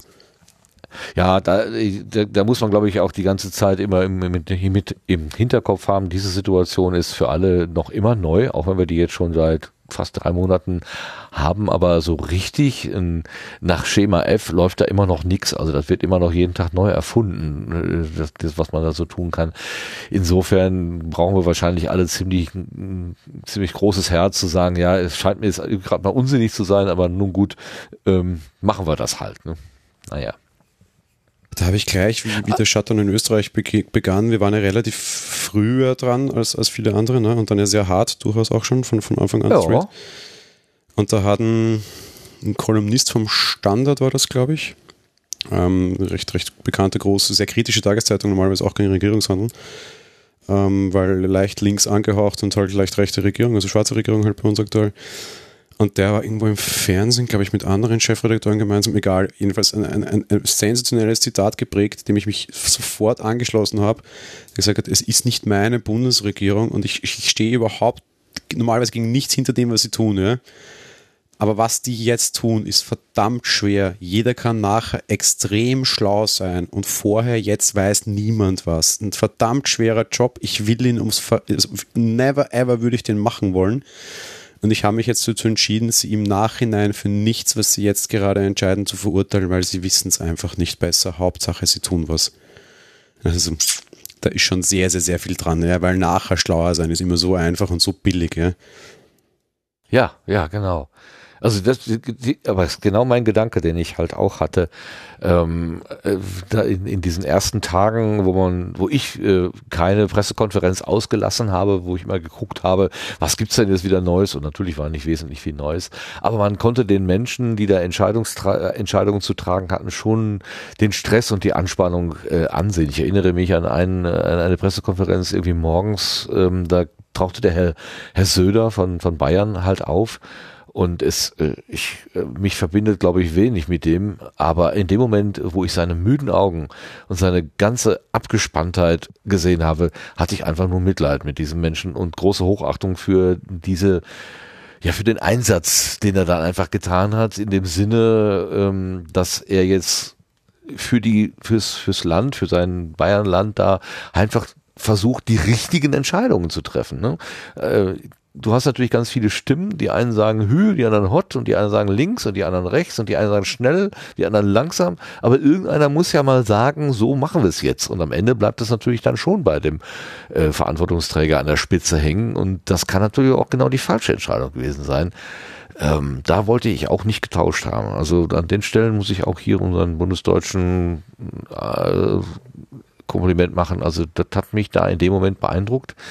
Ähm, ich habe jetzt lustigerweise in einem ähm, in einem Podcast aus dem journalistischen Maschinenraum ähm, habe ich eine Diskussion dazu gehört, ob nicht zu in der Zeit zu wenig journalistische Kritik geäußert worden ist an den Maßnahmen. Äh, Peter Welchering hat die Kritik geäußert und Manfred Kläuber hat so ein bisschen dagegen gehalten und gesagt, ja, aber was hätte man denn kritisieren sollen? Man wusste doch nichts. Und Peter Welchring ist so ein Verfechter der, der reinen journalistischen Lehre und sagt, nein, die Journalisten müssen immer sozusagen äh, die, die Finger in die Wunde legen und das, ähm, die Fragen, alles in Frage stellen. Ähm, und Manfred Kläuber hat dann wieder gegengegangen und gesagt, ja, aber man, was, man wusste doch nichts. Also alle, für alle war das, für das, für alle war das ähm, neu und schwer und wir wissen auch heute noch nicht, was richtig und was falsch ist. Wir, wir können uns freuen, dass wir nicht solche riesen Totenzahlen haben. Ähm, das hat ja sicherlich auch den Grund darin, dass eben so reagiert worden ist. Ob da jetzt jede Entscheidung richtig war oder nicht, man weiß es nicht. Aber das war eine sehr interessante Diskussion und ich mochte diese Position von Manfred Kläuber, der gesagt hat, ja, aber man konnte doch nichts machen, mochte ich eher nachvollziehen können als die von dem Peter Welchering. Ich würde gerne eine Frage, eine persönliche Frage an den Jan richten, weil du gerade gesagt hast, du bist Diabetiker. Ähm, da gibt es ja auch verschiedene Systeme, den Blutzuckerstatus zu ermitteln. Gibt es ja ganz moderne Dinge, die man irgendwie so mit so übers Handy ablesen kann oder so. Ich weiß nicht, vielleicht ist dir das auch zu nah und du willst da nicht drüber reden, aber wenn es wenn es möglich ist, welche, welche, welche Technik benutzt du? Nimmst du dir Blut ab? Hast du irgendwie da so ein, so ein, so ein Pflaster mit, was da automatisch Daten sendet oder so? Wie geht das bei dir? Lustigerweise ist das, glaube ich, so der einzige Lebensbereich, in dem ich wahnsinnig altmodisch lange immer bin und immer sehr, sehr, sehr lange warte, bis ich auf was Neues wechsle, weil das, was ich habe oder hatte, immer sehr, sehr, sehr gut bei mir funktioniert hat und ich gut eingestellt bin, wie man so schön sagt. Mhm. Im letzten September bin ich allerdings tatsächlich auf so einen Thruster gewechselt. Ja. Also dieses so ein, so, ein, so ein Sensor, den du dir quasi in den, in den Oberarm stichst, der dann 14 Tage dort verbleibt. Das hat mich immer sehr abgeschreckt, weil du halt irgendwie permanent eine Nadel oder eine Kanüle zumindest im, im Körper hast und halt immer irgendwie auf was aufpassen musst. Und es passiert dir schon mal, dass du den die irgendwie beim T-Shirt ausziehen, in der Nacht oder was auch immer irgendwie runterrupfst, was dann irgendwie auch sehr unangenehm ist und schmerzhaft durchaus. Ähm, jo, aber seit September zumindest mit so einem, genau, mit so einem, so einem Pflaster, der das misst. Spritzen quasi noch manuell, da gibt es ja auch Pumpen und dann noch Pumpen, die mit diesen Sensoren kommunizieren und das alles vollautomatisch machen. Äh, bei aller Technikliebe, das ist mir aber dann zu weit und dazu funktioniert es auch einfach zu gut, wie ich es bisher mache. Darum, ja, nö. Aber dieses, diesen, diesen klassischen Sensor, den jetzt sehr viele Leute haben, den habe ich auch. Ja, den habe ich nämlich äh, bei einem Studierenden bei uns hier mal wahrgenommen, der während im, im Verlauf einer Prüfung, wo er meinte, ähm, es wäre ratsam, engmaschig zu prüfen, weil der Körper auf, aufgeregt war und, und vielleicht anders reagierte als sonst, ähm, hat er sich immer wieder sein Handy an den Oberarm gehalten. Ich hab, war so ein bisschen irritiert, aber ähm, das war dann im Prinzip äh, die Datenübertragung und auf dem Handy konnte er dann eben ablesen, ob alles noch im grünen Bereich ist. Ähm, da habe ich dann auch gedacht, ja, irgendwie irgendwie muss ja jetzt die Verbindung zum Blut hergestellt sein. Und habe ernsthaft darüber nachgedacht, ob da jetzt tatsächlich so eine Dauernadel im Körper steckt und konnte mir das mhm. aber nicht vorstellen. Hab dann erst, ja, ist moderne Technik, durch die Haut durch, Ultraschall, was weiß ich. Äh, aber nee, hab dann nochmal nachgelesen. Es ist tatsächlich eine schlichte Nadel, ne? Genau mhm. wie du sagst. Eine schlichte Nadel. Die geht zwar nicht ins Blut, sondern nur ins, ins wie heißt das? Quasi ins, ins, irgendwie ins wässrige Gewebe, also halt in den, in, den, in den Zellstoff. Also du blutest meistens nicht, ab und zu schon ein bisschen, aber es geht quasi nur irgendwie in diese, diese Flüssigkeit quasi überhalb des Bluts, unterhalb der Haut. Aha. Also die ist relativ kurz, aber ja, du hast dauerhaft so, ein, so, ein, so eine Nadel oder halt so eine Kanüle zumindest im Blut, die dann deinen Blutzucker permanent misst und dauernd auch, auch aufzeichnet praktischerweise. Also du kriegst nicht nur immer den aktuellen Wert, wenn du dein Handy anhältst, sondern im Endeffekt misst das, also speichert das für sechs Stunden lang die Werte und wenn du dein Handy anhältst, liest per NFC die Werte aus. Wo du halt auch leider wieder siehst, dass diese Blutzuckergeräthersteller halt irgendwie technisch jetzt auch nicht so besonders toll sind, weil da gibt es dann, falls jetzt Hörer zuhören, die sowas haben oder brauchen, ähm, gibt es auch einen anderen bekannten Podcast, mit dem ich mich sehr häufig darüber austausche, den ich jetzt nicht demaskieren will, weil ich nicht weiß, wie offen er dazu steht. Wobei doch, wissen wir. Ähm, wir hatten der Podcast geheißen Datenschorle. Einer Aha, der Datenschorler ist auch Diabetiker. Es ist ewig her, dass es die, die gab. Ähm, es gibt auch so Sensoren, die du dir privat dann leider dazu kaufen musst und die irgendwo auch aus Kasachstan kommen meistens oder so, ähm, die das dann erledigen und quasi so ein, so ein NFC zu Bluetooth-Controller sind und den, das Zeugs dann wirklich permanent an dein Handy schicken, ohne dass du es anhalten musst. Was super schlau, super wichtig ist, weil dieser blöde Sensor denkt ja nicht mit. Wenn ja. ich jetzt einen Blutzucker von 60 habe, also unterzuckert bin, dann misst er das und misst das. Ja, so schön. Wenn ich mein Handy jetzt nicht anhalte, weiß ich gar nicht, dass ich unterzuckert bin. Mein gut, irgendwann spürt man es selber, ja, aber so rein grundsätzlich blöd. Ja. Wenn der das aber dauerhaft ans Handy schickt, weil NFC zu Bluetooth-Übertragung und per Bluetooth die Werte dann ans Handy gesendet werden, das Handy vibriert nachher. Und das ist sensationell wichtig. Erst wegen dem bin ich dann tatsächlich nämlich gewechselt. Ja. Ach so, um so eine so eine ähm, permanente, nee, nicht äh, permanente, ja doch, natürlich eine permanente ähm, Messung zu haben und im also so eine Sofortwarnung, so nach dem Motto, Sie verlassen hier den grünen Bereich, ähm, unternehmen Sie irgendwas, machen Sie was. So. Mhm. Ja, erstens, weil es dann total diskret geht, weil im Endeffekt schickt es das Ding jetzt auch auf meine Smartwatch weiter. Das heißt, ich kann jetzt auf die Uhr schauen und sagen, so, es ist der 2. Juli, 21.37 Uhr und ich habe gerade 109 Zucker. Tatsächlich. Ja. Das ist einfach wahnsinnig praktisch, weil du schaust auf die Uhr und hast auch deinen Blutzuckerwert. Als Diabetiker sensationell. Zweiter wichtiger Punkt, ja, es gibt ja. halt so Lebenssituationen, wo du es vielleicht auch nicht merkst. So für Diabetiker durchaus gefährlich und das versaut den ganzen Tag, wenn du in der Nacht unterzuckerst das spürst du dann ja auch nicht wirklich, weil wie denn? Du bist ja quasi geistig nicht anwesend, ja? Ja, klar. Mhm. Unsere Zuckerung fühlt sich immer so ein bisschen an, als wäre man betrunken. Das merkt man. So, okay, ich habe jetzt irgendwie nicht gerade drei Bier getrunken, mir wird allerdings dennoch so ein bisschen schwarz und ein bisschen schwankig. Wahrscheinlich bin ich unterzuckert, lass mich mal messen. Ja, man kann aber leider auch betrunken ganz gut schlafen oder weiter schlafen, ja? Ähm, jetzt läutet halt mein Handy dann laut in der Nacht und weckt mich auf. Das ist zwar unangenehm, auch für die Partnerin mitunter, aber besser als das, was rauskommt, wenn es dich nicht geweckt hätte zum Beispiel. Ja, ja klar. Ich habe das einmal erlebt, dass eine äh, Frau, mit der wir auf einem äh, Spaziergang, Wanderung waren, ähm, die dann auch in den Unterzucker äh, reingeraten ist. Und da war es genauso, wie du schreibst. Also erst habe ich gedacht, die hat zu viel getrunken, die taucht da gerade rum wie betrunken und plötzlich sagte sie dann so äh, an, den, an den Wegesrand.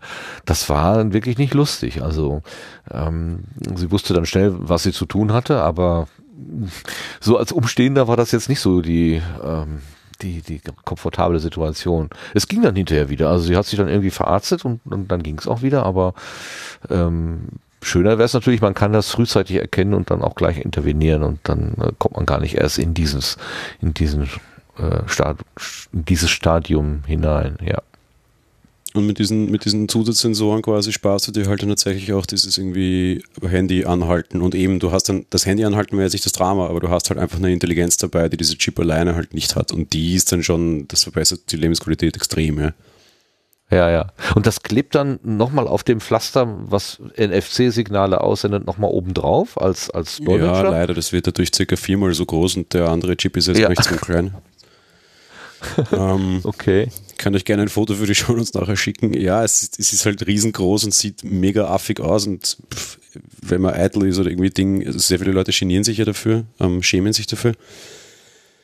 Ähm, ja, das, das, muss man halt irgendwann ablegen. Ja ja, das wollte ich auch gerade sagen. Also wenn es um deine Gesundheit geht, dann kann dir ja egal sein, ähm, was, ob das jetzt ein großer oder ein kleiner Kasten ist. Hauptsache, dir ist damit gut geholfen. Also Menschen, die ja, das dann irgendwie thematisieren. Wieder, ja. Ja gut, äh, klar. Ja, das ist natürlich die Frage, ob das, ob das publik machen will. Ja, wollen viele Leute nicht sagen, dass sie halt krank sind, weil du bist Behinderter de facto. Und das ist halt selbst erkennt, also Problem, sich selbst zu definieren oder halt an allen gegenüber so zu zeigen.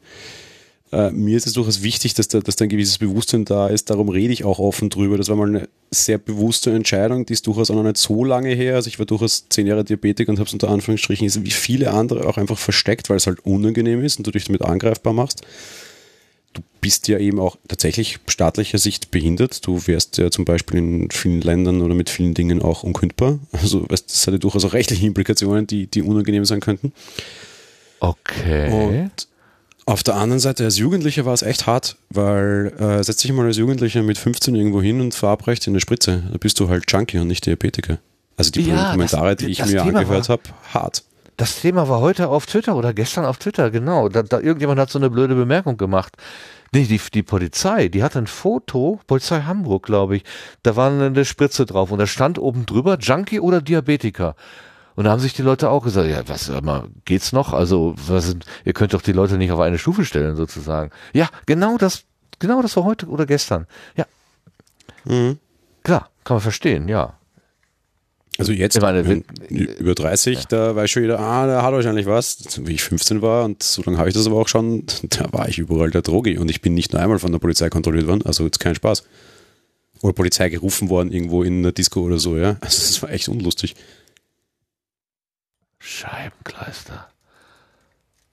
Oh, meine Güte. Ja, das ist echt nicht lustig. Das ist echt nicht. Und dann verstehst du aber halt auch unter Anführungsstrichen, warum Leute das irgendwie verbergen. Ja? Und irgendwann mit ja. 16, 17, relativ kurz nachdem ich das hatte, habe ich ja beschlossen, okay, ihr könnt mich alle gern haben. Ja?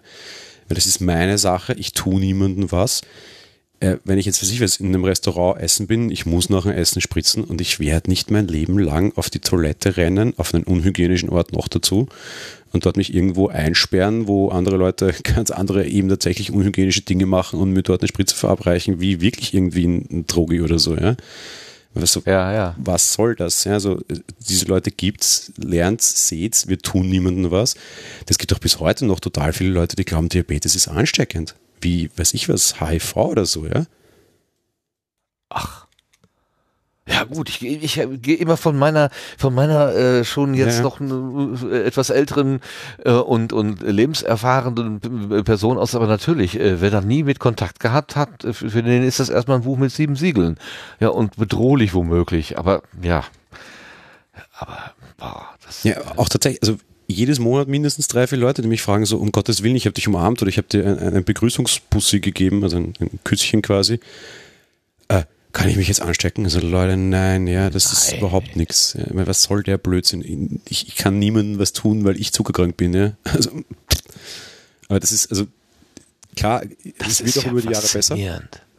ja. Aber es ist echt ja, also total hart, ja. Äh, ich, also ich denke immer, wir sind so aufgeklärt und wir sind so klug und wir haben schon so viel gelernt und jetzt mal gut, man sieht natürlich jetzt diese ganzen äh, Menschen, die dir irgendwelche Wunderheilmittel gegen Corona oder wir wollten das Wort halt nicht mehr erwähnen, also gegen ähm, irgendwelche möglichen Krankheiten äh, äh verteilen wollen oder Heizdecken verkaufen wollen bei Kaffeefahrten. Das gibt's alles immer noch. Also das ist ist nicht vorbei. Mhm. Also und auch Menschen, die glauben, äh, man könnte durch äh, Berührung oder so Diabetes bekommen. Das ist ja wirklich faszinierend. Wow. Ich habe noch so nachgedacht, beziehungsweise damals war ich noch in der Schule irgendwie versagt da, finde ich aber auch so ein bisschen, das klingt jetzt noch viel mehr Staatskritik, als ich machen will, aber doch das Bildungssystem. Ich habe von Diabetes in der Schule nichts gelernt. Gar nichts. Also ich weiß jetzt auch nicht, wann ich das erste Mal von dem Thema Diabetes gehört habe.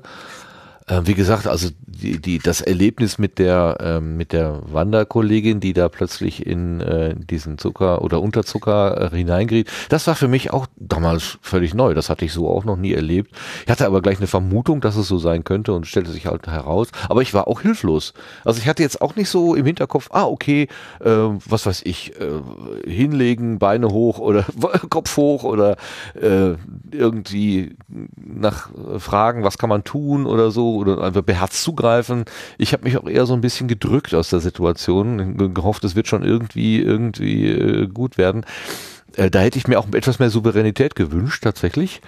Ähm, aber das zu wissen, dass es nicht ansteckend ist, das äh, wusste ich schon, schon davor. Aber ich kann dir tatsächlich auch nicht sagen, wenn ich zum ersten Mal davon gehört habe. Hm, ja, das ist durchaus lustig. Und ich meine, das ist jetzt auch keine, so mega seltene Krankheit, weil im Chat gerade die Frage gehabt, da gibt es unterschiedliche Typen. Ja, gibt's. Es gibt Typ 1, nennt sich das ganz einfach, Diabetes mellitus Typ 1. Das ist der, der deutlich seltenere Typ. Das bedeutet, das ist eine Autoimmunkrankheit, heißt, die weißen Blutkörperchen greifen deine Bauchspeicheldrüse an und machen sie kaputt. Ist so. Da produziert der Körper dann ab einem gewissen Grad einfach gar kein Insulin mehr und die müssen Insulin spritzen. Die haben einfach keine andere Chance, weil da einfach keins mehr da ist.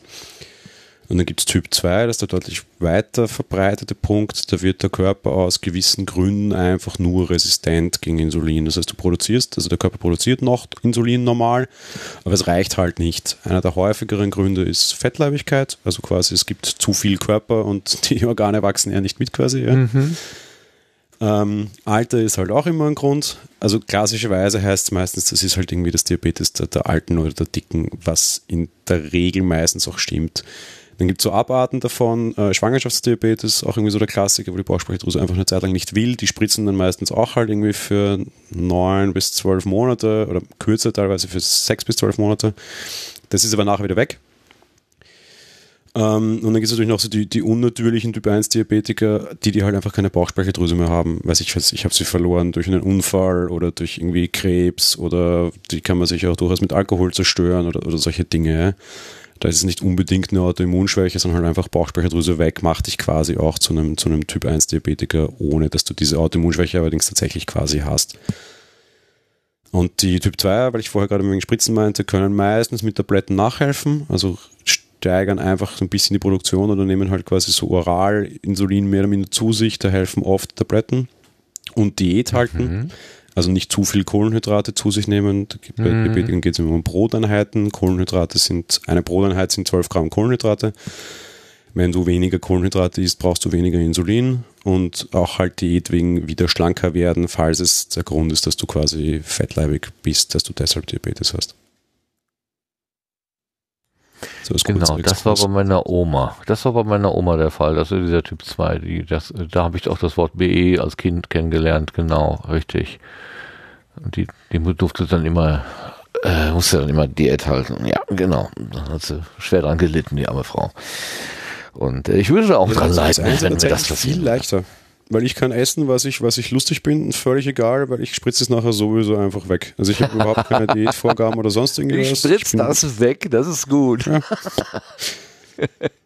Aber ich kann auch genau. irgendwie, weiß ich was, wenn man jetzt heute nach nicht, gerade bei Zweien ist es ja häufig so, dass die zu einer gewissen Uhrzeit eine gewisse Menge essen müssen, was mich einfach fertig machen würde, wenn das so wäre. Ja? Oder früher bei Typ 1 Diabetikern war das auch so, dass die quasi so eine Dauereinstellung hatten und dann hieß es so, um 8, um 12 und um 6 musst du 6 pro Einheiten zu dir nehmen, Punkt. Ja? Ja, ja. Und wenn jetzt irgendwie heute großes Abendessen angesagt ist, nee, e-, Essig ist nicht. Ja? Das habe ich Gott sei Dank alles nicht. Das ist egal. Wenn ich jetzt irgendwie kein Frühstück und kein Mittagessen, dafür irgendwie dreifaches Abendessen, ja, kein großartiges Drama, das geht. Ja? Also das starre Korsett zum Beispiel habe ich Gott sei Dank nicht. Das ist gut. Eine Frage noch, wie macht die Haut das mit, wenn du da, äh, also einerseits den Sensor, der, der, der 14 Tage an derselben Stelle piekst, in, äh, macht die Haut das, nimmt die das einfach so mit und andererseits, du musst ja dann auch mit der Nadel irgendwie Insulin in den Körper reintun, also du musst dich irgendwie immer wieder stechen. Macht die Haut das ohne weiteres mit oder gibt es da auch irgendwie Probleme? Mm, nee, gar nicht. Ah, also nein, macht nicht ohne weiteres mit. Der Sensor ist überraschenderweise eine Verbesserung tatsächlich die, die, die eine Stelle am Oberarm ist dann meistens etwas beleidigt, aber dann wechselt man halt einfach alle 14 Tage quasi die, den Oberarm durch. Also Gott sei Dank haben wir ja zwei in der Regel.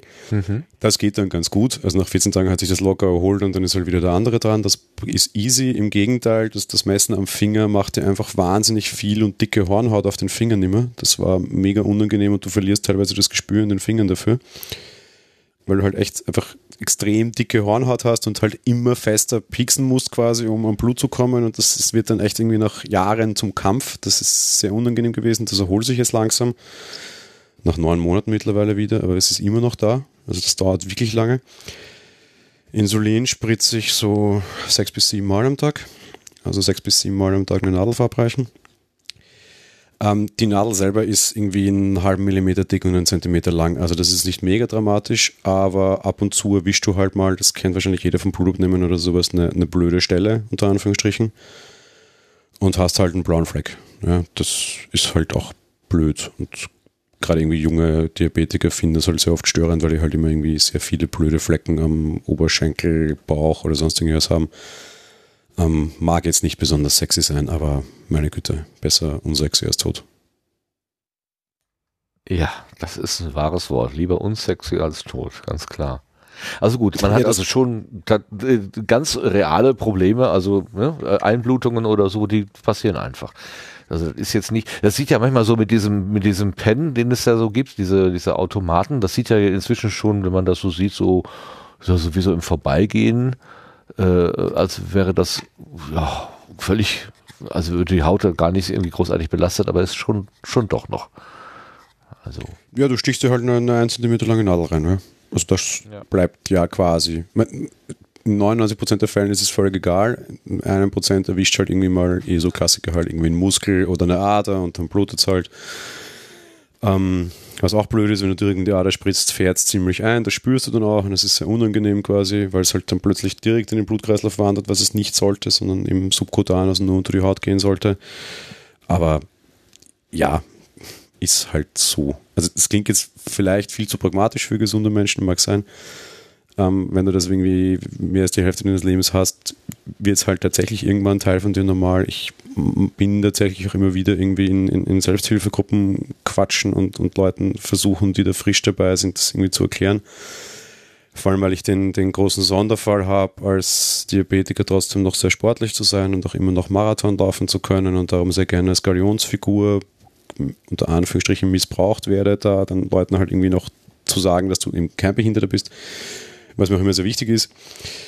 Und ja, dann hast du halt teilweise irgendwie, weiß ich was, ja, 14-Jährige, die sagen, aber ich habe dann im Bikini blaue Flecken am Bauch. Oder auch Männer, ja, das ist überhaupt keine, keine Frauenfeindlichkeit, um Gottes Willen, ja, hast du in beide ja, Richtungen. Ja, halt einfach ja. Alter in dem Aussehen viel mehr zählt. Ist so, war bei mir genauso. Ja, ja. klar. Dann sagst du, ja, Leute, irgendwann musst du es aber einfach so pragmatisch stehen und sagen, so, aber was wäre die Alternative? Ja? Sterben. Und das ist keine. Also von daher, so ist das Leben leider. Du wirst immer irgendwie beschädigter, bis es am Ende halt vorbei ist, oder? Ja, das hat äh, äh, Raul Krauthausen hat das mal so schön gesagt. Also man wird hilflos geboren und man wird hilflos sterben und dazwischen hat man eine gewisse Zeit, wo man äh, quasi selbstbestimmt arbeiten oder leben kann. Und diese Zeiten sind halt bei unterschiedlichen Menschen unterschiedlich lang. Und bei ihm, also der da äh, im Rollstuhl sitzt und äh, auf, auf zusätzliche Hilfe angewiesen ist, ist halt diese, diese Zeit etwas länger. Also der war da auch sehr pragmatisch. Also Raul, Raul Krauthausen. Äh, ganz beeindruckender Typ auch. Ähm, nicht nur, weil er im Rollstuhl sitzt. Also der, der ist einfach so ein Type. Also ähm, der hat das einfach Sie mal haben so es damals ja, im Spital auch so total pragmatisch unter Anführungsstrichen beigebracht. Also halt dann mehr oder minder so, ich bin im Juni eingeliefert worden, oder eingeliefert worden stimmt gar nicht. Ich habe einen Routine-Bluttest gemacht und die Ärztin hat irgendwie zwei Stunden später total aufgeregt angerufen und gesagt, wir haben was gefunden, gehen Sie ins nächste Spital. So, hä, wie jetzt was? Ja, das kann man noch nicht sagen, weil wir haben noch nicht das, das finale Ergebnis. Aber gehen Sie mal ins Spital, da, da ist was. Geile Ansage. Oh. Ja, ja was, Gut, oh, was für ein Anruf. Ja, super, oder? bin ins Spital, habe gesagt, ich bin da, keine Ahnung warum, irgendwas ist mit meinem Blut, ihr sollt sich das genau anschauen, weiß nicht was. Aha, okay, dann nehmen wir mal Blut ab, da haben sie einen Becher, pinkeln sie rein. Den Becher gepinkelt, bringen den Becher hin. Die Madame Oberärztin nimmt den Becher, riecht dran und sagt, ah, Sie sind der neue Diabetiker, wir sind schon vorgewarnt worden. Ich schaue sie an und sage, was? Sie, Sie sind Aha. Diabetiker, hat das doch keiner gesagt? Ich so, nein. Achso, die Kollegin, die den Bluttest heute in der Früh gemacht hat, hat gesagt, nee, die sagte nur, sie darf mir nichts sagen, ich soll hierher gehen. Achso, na gut. Also auf den Bluttest braucht man nicht lang warten, das merkt man schon im, im Urin, sie sind Diabetiker. Kommen jetzt mit, wir nehmen sie auf. So, okay, äh, geil, hallo. Mm, nett. Aber äh, wie, wie bist du darauf aufmerksam geworden? Hattest du irgendwie, hast du irgendwie schlapp gefühlt? Oder äh, ich meine, du bist nicht mit dem, mit dem Problem geboren worden, in Anführungszeichen, sondern das hat sich erst entwickelt im Laufe der Zeit? Naja, das ist tatsächlich so ein bisschen wie, wie, wie HIV und AIDS. Das heißt, du trägst es immer irgendwie in dir offenbar. Es ist ein Gendefekt. Ähm, meistens durch die Kombination irgendeiner übergangenen Krankheit, Stress und sonst irgendwas. Also meistens so Faktoren, die auch so Herzfehler auslösen können wird dann quasi auch dieses Diabetes-Gen, wenn du so willst, irgendwie aktiviert. Ja? Aha. Ähm, bei mir war das so. Ich war über anderthalb, zwei Jahre extrem müde. Schlaf war bei mehreren Ärzten. Alle haben gesagt, ja, sie sind Jugendliche, sie pubertieren, ist überhaupt kein Problem, passt schon, wird schon wieder. Äh, irgendwie ist keiner von den Flaschen auf die Idee gekommen, mal einen Bluttest zu machen. Oh Dann hat eine neue Ärztin in der Nähe aufgemacht. Ich bin zu der hin und habe gesagt, äh, hallo. Und sie hat gesagt, ah, Sie sind ein neuer Patient äh, nehmen es mir nicht böse, aber bei jedem Patienten, den ich neu kriege, den will ich mal kennenlernen. Ich gesagt habe, ja, ist eh nett. Na, äh, Ärzte sind komisch, kennenlernen heißt für mich, wir machen mal ein großes Blutbild gleich, ne? Ja, genau. Einmal Labor, alles, genau. Ich sag, ja, bitte, da, Arm, viel Spaß, machen wir mal. Ja. Der hat gesagt, ich bin müde, hat gesagt, ja, okay, pff, äh, wir haben jetzt eh gerade Blutbild gemacht, perfekt, schauen wir uns dann an. Und die hat irgendwie nach, beim ersten Mal kennenlernen halt sofort quasi die Diagnose erwischt, die irgendwie zwei Jahre lang davor Ärzte irgendwie nie gefunden haben, weil ja, müde Pubertät, ach, das passt schon, ja. Ja okay. gut, eine alternative Erklärung war einfach so leicht, ne? Also genau zu wissen, mhm. naja, gut, äh, Müdigkeit, junger Mensch, Entwicklung, das passt alles so, das erklärt es gut genug, da müssen wir gar nicht weitersuchen. Hm, ja. Und im Spital Aber du hast was noch pragmatische? Ja. Mhm. Ich wollte fragen, du hast dich danach dann auch besser gefühlt? Ja, ja, ja, schlagartig. Also insofern war es auch tatsächlich nicht so dramatisch, das anzunehmen, unter Anführungsstrichen, weil äh, im Vergleich zu vorher, wo ich nicht wusste, was mit mir los war, wusste ich endlich, was los war. Und mir ging es wesentlich besser. Also man, natürlich ist es ein psychischer Schlag, mal hinzunehmen, okay, du bist jetzt irgendwie 15 und quasi unter Anführungsstrichen kaputt. Und dann schickt dir der Staat so nette Briefe mit Willkommen, Sie sind schwerbehindert. So, okay, geil. Also ich bin ja nur zuckerkrank, hallo. Ja, ja. Ich war damals Leistungssportler, so die am zweiten Tag Diabetes wurde mir mitgeteilt, also Sport werden sie nie wieder machen und Schnelllaufen auch schon gar nicht. Ich war Handball-Bundesligaspieler und ähm, Sprint-Staatsmeister, Mitläufer. Und sagt, ja, also jetzt sind sie Diabetiker, ist es vorbei, gell? Also, äh, pff, okay, cool, äh, absurd, aber okay. Waren schon einige schwere Hits dabei. Das glaube Die waren generell so total also so total schonungslos. Ja. Ich, ich weiß nicht, ob das Absicht war oder ob ich einfach nur im, im, im dümmsten Spital der Welt war. Weil irgendwie eine Stunde nach der tollen Urinriech-Diagnose kam dann die, die, die Ärztin und hat gesagt, ja, also wir haben es jetzt schriftlich, seien Sie froh, Weihnachten hätten es heuer sonst nicht mehr erlebt. Aha, geil, weil so Typ oh. 1 Diabetes unbehandelt kann ich schon mal umhauen, ja. Mhm. Äh, haben Sie heute schon was gegessen? Ich gesagt, nein, ich hätte eh Hunger. Okay, cool. Hier ist Ihr Essen. Das ist übrigens Ihr Insulinpen. Äh, den werden Sie jetzt Ihr Leben lang brauchen. Aha. Ich habe noch nichts von dieser Krankheit gewusst, weil woher denn, ja? Ähm, ganz einfach, schauen Sie her, macht man da auf, da gibt man die Kapsel runter, den ziehen Sie dann auf 12 auf und Sie spritzen sich das am besten in den Oberschenkel, machen so eine Falte, äh, Spritze rein, abdrücken, fertig. Ist okay. Ja, also äh, Zuerst machen, dann essen. Äh, können das nicht irgendwie eine Schwester machen, mir mal zeigen, keine Ahnung was. Ja, genau, ja. ne? Da ist ihr Teller, wenn sie Hunger haben, machen sie das, gewöhnen sie sich gleich dran, ciao. Okay. Ja, ich war 16, ja. Das ist dann schon mal so eine halbe Stunde vom Teller, schaust du das an und denkst du so, okay, fuck, ja. Dann machst du das halt. Ja, ja, klar, aber, aber schon nicht so, wie man sich das als Patient jetzt so im Idealfall vorstellt. Ne? Genau wie du sagst, dass vielleicht mal jemand sagt, komm, das erste Mal mache ich das und beim nächsten Mal machst du es dann mal selber, dass man auch mal eine, Chance hat, sich heranzutasten. Aber das war ja quasi wirklich so mit der dicken Keule. Mhm. Wenn du Hunger hast, dann musst du jetzt viel Spaß. Also ich weiß tatsächlich, dass es dazugehört zum ersten Einstellen, dass sie einen irgendwann dazu zwingen und quasi mit sowas ködern, aber das muss jetzt halt nicht gleich nach der schlechtesten, blödesten und un, un irgendwie harmonischsten Prognose überhaupt sein. Ja? Nee, nee.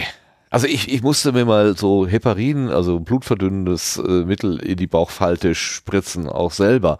Und sich selber eine Nadel in die Pelle zu drücken, das ist, also mich hat das wirklich Überwindung gekostet. Ähm, und das war ja nur ein paar Mal und, äh, und, und äh, ich hätte es auch wieder weglegen können. Ne? Also ich hätte mich trotzdem ernähren können. Ähm, aber diese Situation als 16-Jähriger zu sagen, so, pff, du kannst jetzt essen, aber du musst dir vorher was spritzen, du musst dich selber verletzen. Das ist ja eine Selbstverletzung quasi, eine kleine zwar nur, mhm. aber immerhin. Äh, boah. also, ja, harte Schule, mein lieber Scholli. Mhm. Harte Schule. Am zweiten Tag haben sie dann einen Psychologen vorbeigeschickt. Wundert mich nicht warum. Äh, erst kaputt machen und dann hinterher einen zum Reparieren schicken, ja? Es schien seine Idee zu sein. Und da ich so sauer war und mein Leben lang schon stur war, habe ich gesagt, den könnt ihr euch jetzt auch pinseln, weil der wäre nicht nötig, wenn ihr irgendwie eine, irgendeine Ahnung von Patientenbehandlung hättet. Ja? Boah.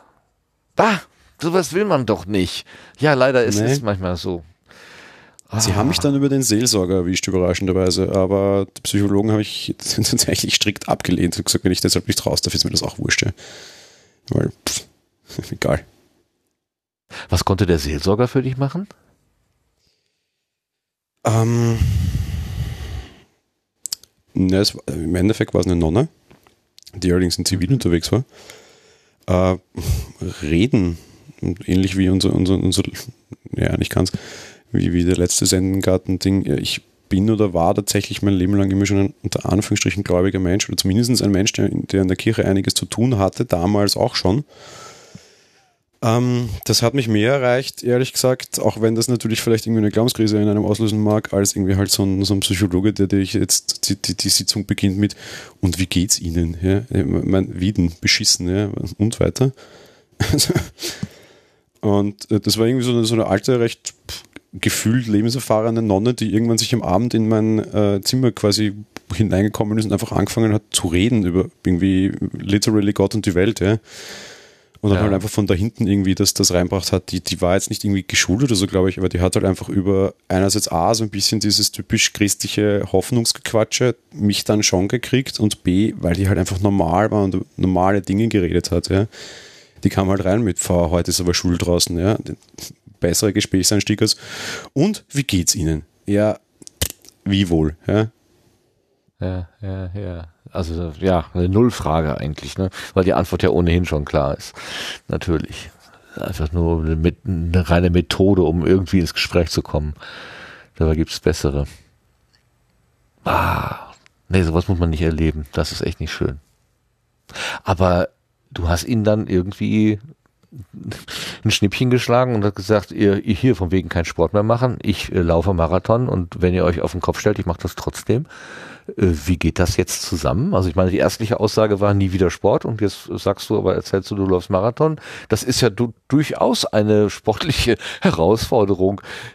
Ähm, äh, wie, Ja, wie das, funktioniert das? Oder? sie neigen musst du Anfang einfach nur- zu, Ja, erzähl einfach mal, bevor ich hier dumm dazwischen quatsche. Sie neigen am Anfang sehr stark zu extremen und schwachsinnigen Aussagen. Im Endeffekt war die Aussage nämlich eigentlich eher Leistungssport schwierig und nie wieder Sport stimmt nicht, weil am zweiten Tag, man, man kriegt dann auch so Schulungen tatsächlich, ja, das war, das war ganz gut. Aha.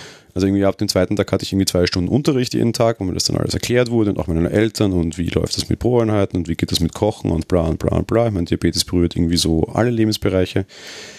Geht dann hin bis zu speziellen Jugendschulungen aller Diabetes und Drogen, Diabetes und Party und Diabetes und Sexualität. War schon gut so, weil in allen Dingen können irgendwie Dinge passieren. Ähm, schon okay. Und da hieß es zum Beispiel, Sport ist für Diabetiker total wichtig. Ja? Also, aha, okay. Und irgendwie gestern hieß es kein Sport mehr. Ja, schon, aber halt nur leichten und wenig und blö. Ja? Aha. Und ich habe dann aber Gott sei Dank, das Problem damals mit, mit irgendwie 16,5 war, dass ich auf die Kinderstation kam, weil ich war ja rein körperlich quasi noch nicht Erwachsener, ne? Und mit Ja, ja, 18 klar. wurde ich dann in die Erwachsenenbetreuung umstellt und haben mir dann eine eigene Betreuerin rausgesucht, wo ich der Meinung war, die sei besser, weil dann hatte ich auch freie Wahl und bin in eine eigene Diabetik, Diabetesklinik gewandert und habe dort direkt die angesucht darum, die Chefärztin als Betreuerin zu bekommen, die Internistin, Diätologin und noch irgendeinen Doktor hat, also drei Doktortitel und unter anderem als Internistin das österreichische Olympiateam betreut. Äh, lange Rede, kurzer Sinn, ich bin bei dir hineingestapft und habe gesagt, hey, eigentlich war ich immer sehr sportlich, eigentlich bin ich leistungssportlich. Es gibt Diabetiker, die auf den Mount Everest steigen ohne Sauerstoffgeräte. Ich meine, das kann ja nur gelacht sein. Äh, ich will wieder Sport machen und zwar richtig. Wie kommen wir da hin? Und die mich angrinst und gesagt, perfekte Motivation, wir kriegen es dorthin. Und die ist bis heute meine Ärztin, ist wie 17 Jahre. Und mit der geht's. Ja. Also ich brauche schon immer wieder mal ein bisschen Hilfe und Justierung und Dinge. Es ist nicht alles ganz so easy, das stimmt schon, aber im Endeffekt, ich habe tatsächlich literally deren private Handynummer. Wenn mal irgendwie was blöd geht, schief geht oder sonst irgendwas, schreibe ich eine SMS oder ruf's halt mal kurz an. Das passiert vielleicht zweimal im Jahr, ja. Ähm, die gibt mir dann, also die, die, die ist halt auch in der Lage, irgendwie einen Trainingsplan auf den Tisch zu legen und zu sagen, aha, okay, nächstes Jahr Marathon, kein Problem, so machst du's. Und zwar jetzt nicht im Sinne von so machst du's, damit du's körperlich jetzt, wie es normale Leute halt machen, mit so Trainingslaufplänen, ja. Sondern auch im Sinne von, hey, aus, aus, aus diabetisch, diabetischer Sicht quasi wäre das so und so schlau. Ja. Die unterscheiden sich sehr stark von anderen Laufplänen und ich muss wahrscheinlich auch mehr machen, um dorthin zu kommen, als, als andere Leute unter Anführungsstrichen ähm, oder halt länger trainieren oder was auch immer, aber die kann mich halt da so beraten, was halt sehr, sehr, sehr toll ist. Und was aber halt auch extrem schade ist, dass alle anderen irgendwie an, an irgendwelchen Pfeifenärzten, die das irgendwie nebenbei machen, halt hängen bleiben wahrscheinlich. Ja. Ja, das ist natürlich dann doof. Also wenn man tatsächlich, äh, ja, es ist so ein Glücksspiel, aber gut, einen guten Arzt oder eine gute Ärztin zu finden, ist leider ja immer ein bisschen ein Glücksspiel. Ähm, ganz, ganz kurz mal so für, für den Laien, der sich das so jetzt vorstellt, äh, musst du dich dann quasi, bevor du so einen 42 Kilometer Lauf machst, einmal eine extra dicke Portion verpassen, die dann bis zum Schluss durchhält? Oder musst du auch zwischendurch äh, immer wieder kontinuierlich, gut mit dem Pflaster und der Bluetooth-Verbindung kannst du ja quasi auf der Uhr äh, kontinuierlich ablesen, wie der Zustand ist, äh, zwischendurch nachspritzen? Oder wie, wie geht das rein praktisch? Nee, das ist recht easy. Äh, also easy praktisch unter Anführungsstrichen. Der Vorteil ist ja, Sport senkt deinen Zucker. Das heißt, du hast nie das Problem, dass du, dass du spritzen müsstest, weil du zu viel Zucker hättest, sondern eher das gegenteilige Problem, du hast zu niedrigen Zucker und musst essen. Ja, dieses Traubenzucker, was man immer so in der Tasche hat oder was. Genau. Und Essen wäre so ein Marathon geht ja recht gut. Ja. ja. Ähm, sich vorher quasi voll, voll, voll pumpen, dass es bis zum Ende reicht, geht leider nicht, weil du darfst auch nicht mit zu viel loslaufen, weil sonst spielen deine Muskeln nicht mit. Aha. Also man sagt so normalerweise so mit 250 Zucker im Blut laufen circa ist okay. Wenn ich mich vorher voll pumpe bei, bei meinen Zeiten, die ich laufe, bräuchte ich aber irgendwie so 600 eher. Also so deutlich zu wenig. Mit 600 laufen geht aber nicht, weil dann deine Muskeln einfach schlapp machen, krampfen und dann ist es auch vorbei. Das heißt, das ist schon immer alles ja. ein bisschen schwierig und eben Dinge, die du herausfinden musst und wo du halt einen vernünftigen Arzt brauchst, der das dann sagt.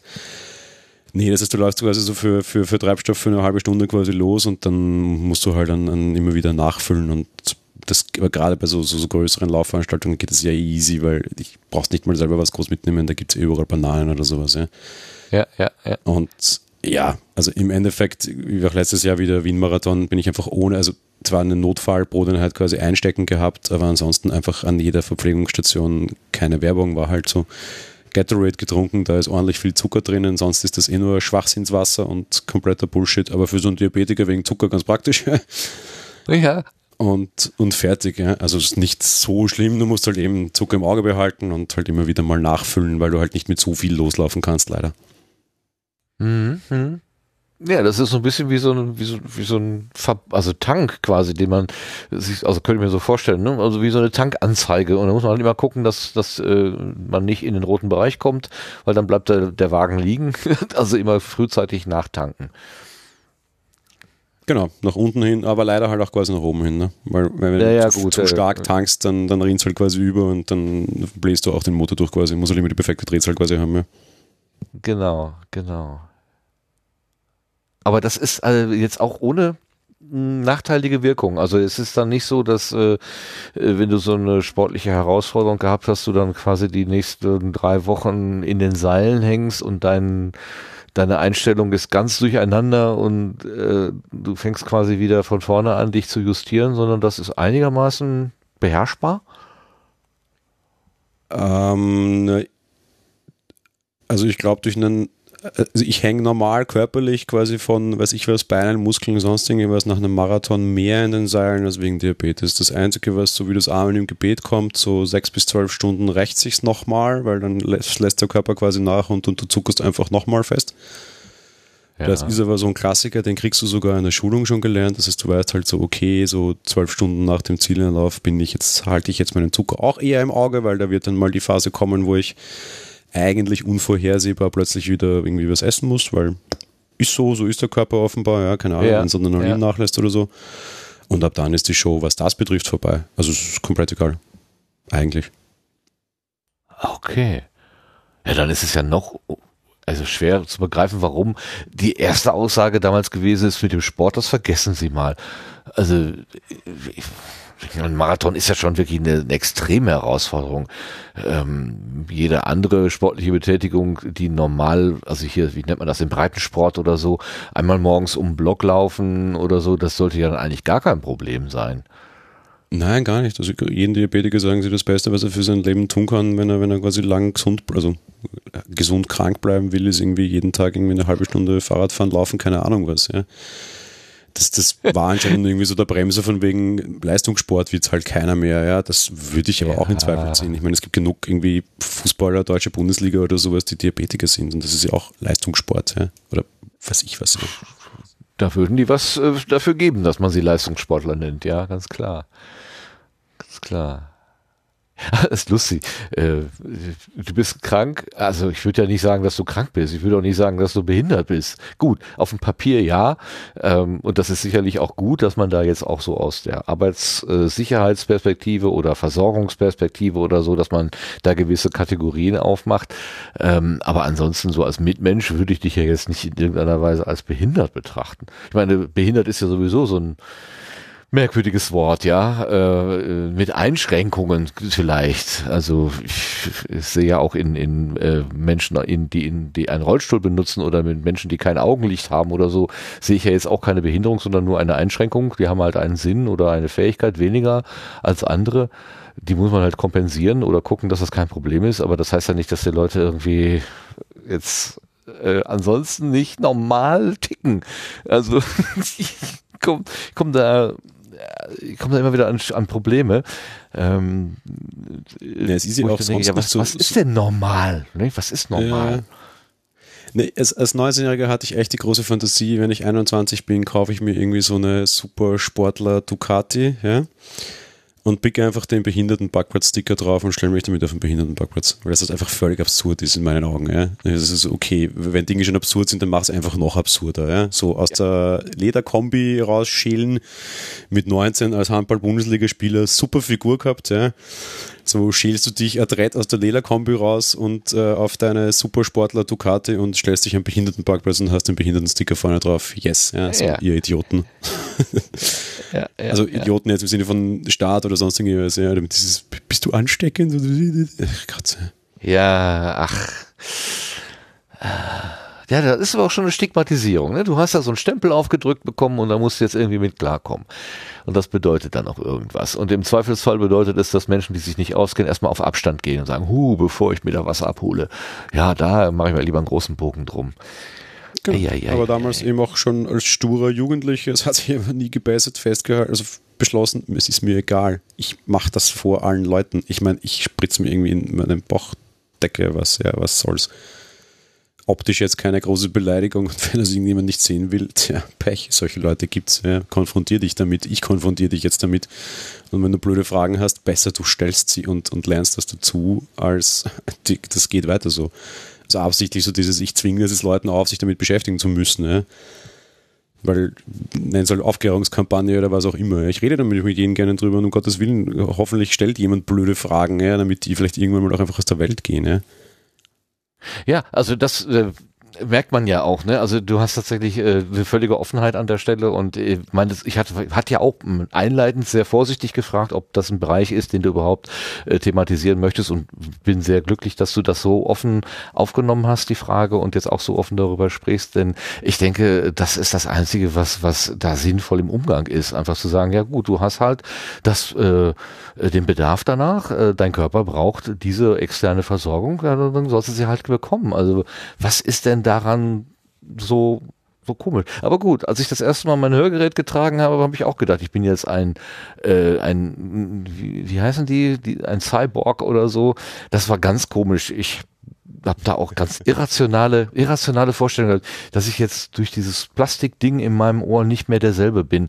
Ähm, das, ich kann das gar nicht rational begründen. Das ist wirklich sehr irrational gewesen. Ähm, und, und ich habe mich da am Anfang auch ein bisschen tatsächlich schwer mitgetan, selbst das zu akzeptieren. Aber das ist zum Glück sehr schnell vorübergegangen. Jetzt ist es mir auch egal. Also jetzt darf jeder sehen. Und äh, ja, deal with it. Deal with it, ganz klar. Hm. Und äh, ja. Ach, super. Aber äh, lass uns noch mal die letzten paar Minuten, die wir jetzt hier auf der Gartenbank vielleicht noch verbringen wollen, mal so ein bisschen wieder zum Podcaster Jan zurückkehren. Du bist ja in verschiedenen Projekten unterwegs. Ähm, hast du eine beliebte, bevorzugte Technik, die du einsetzt? Hast du ein Lieblingsmikrofon, was du benutzt, was du empfehlen kannst, für das du schwärmen kannst? Äh, ich habe den, ich würde es was das Nachteil nennen. Ich habe den großen Nachteil, dass ich hier, ich habe heute durchgezählt, weil ich wusste, dass ich hier bin am Abend. Ich habe 70 Mikrofone hier. Was nicht daran Moment, liegt, dass Moment, ich Idiot in Zahlen, in Worten 70? 70, 7 Ja. Ja. du bist ja wirklich einer 70. Sehr gut. Was mhm. nicht daran liegt, dass ich ein Idiot wäre oder ein großes Gear Acquisition Syndrome habe, sondern ja für Apple Talk und Mobile Geeks ja tatsächlich auch Tests schreibe und für offenbar alle mikrofonherstellenden Buden dieser Welt es ein gefundenes Fressen ist, einen Podcaster zu haben, der für ein Technikmagazin schreibt, der sogar der einen Podcast macht. Also kommen gefühlt alle vorbei und sagen, ey, wir hätten da ein Mikro, magst du es nicht testen und behalt's auch gleich. Also das ist, Ach, das ist aber wirklich, Ausrede, das, also ist so. das ist aber wirklich ein ganz schweres Schicksal, muss ich schon sagen. ja, teilweise kommen so teure, die mir zurückschicken muss, dann wird's blöd.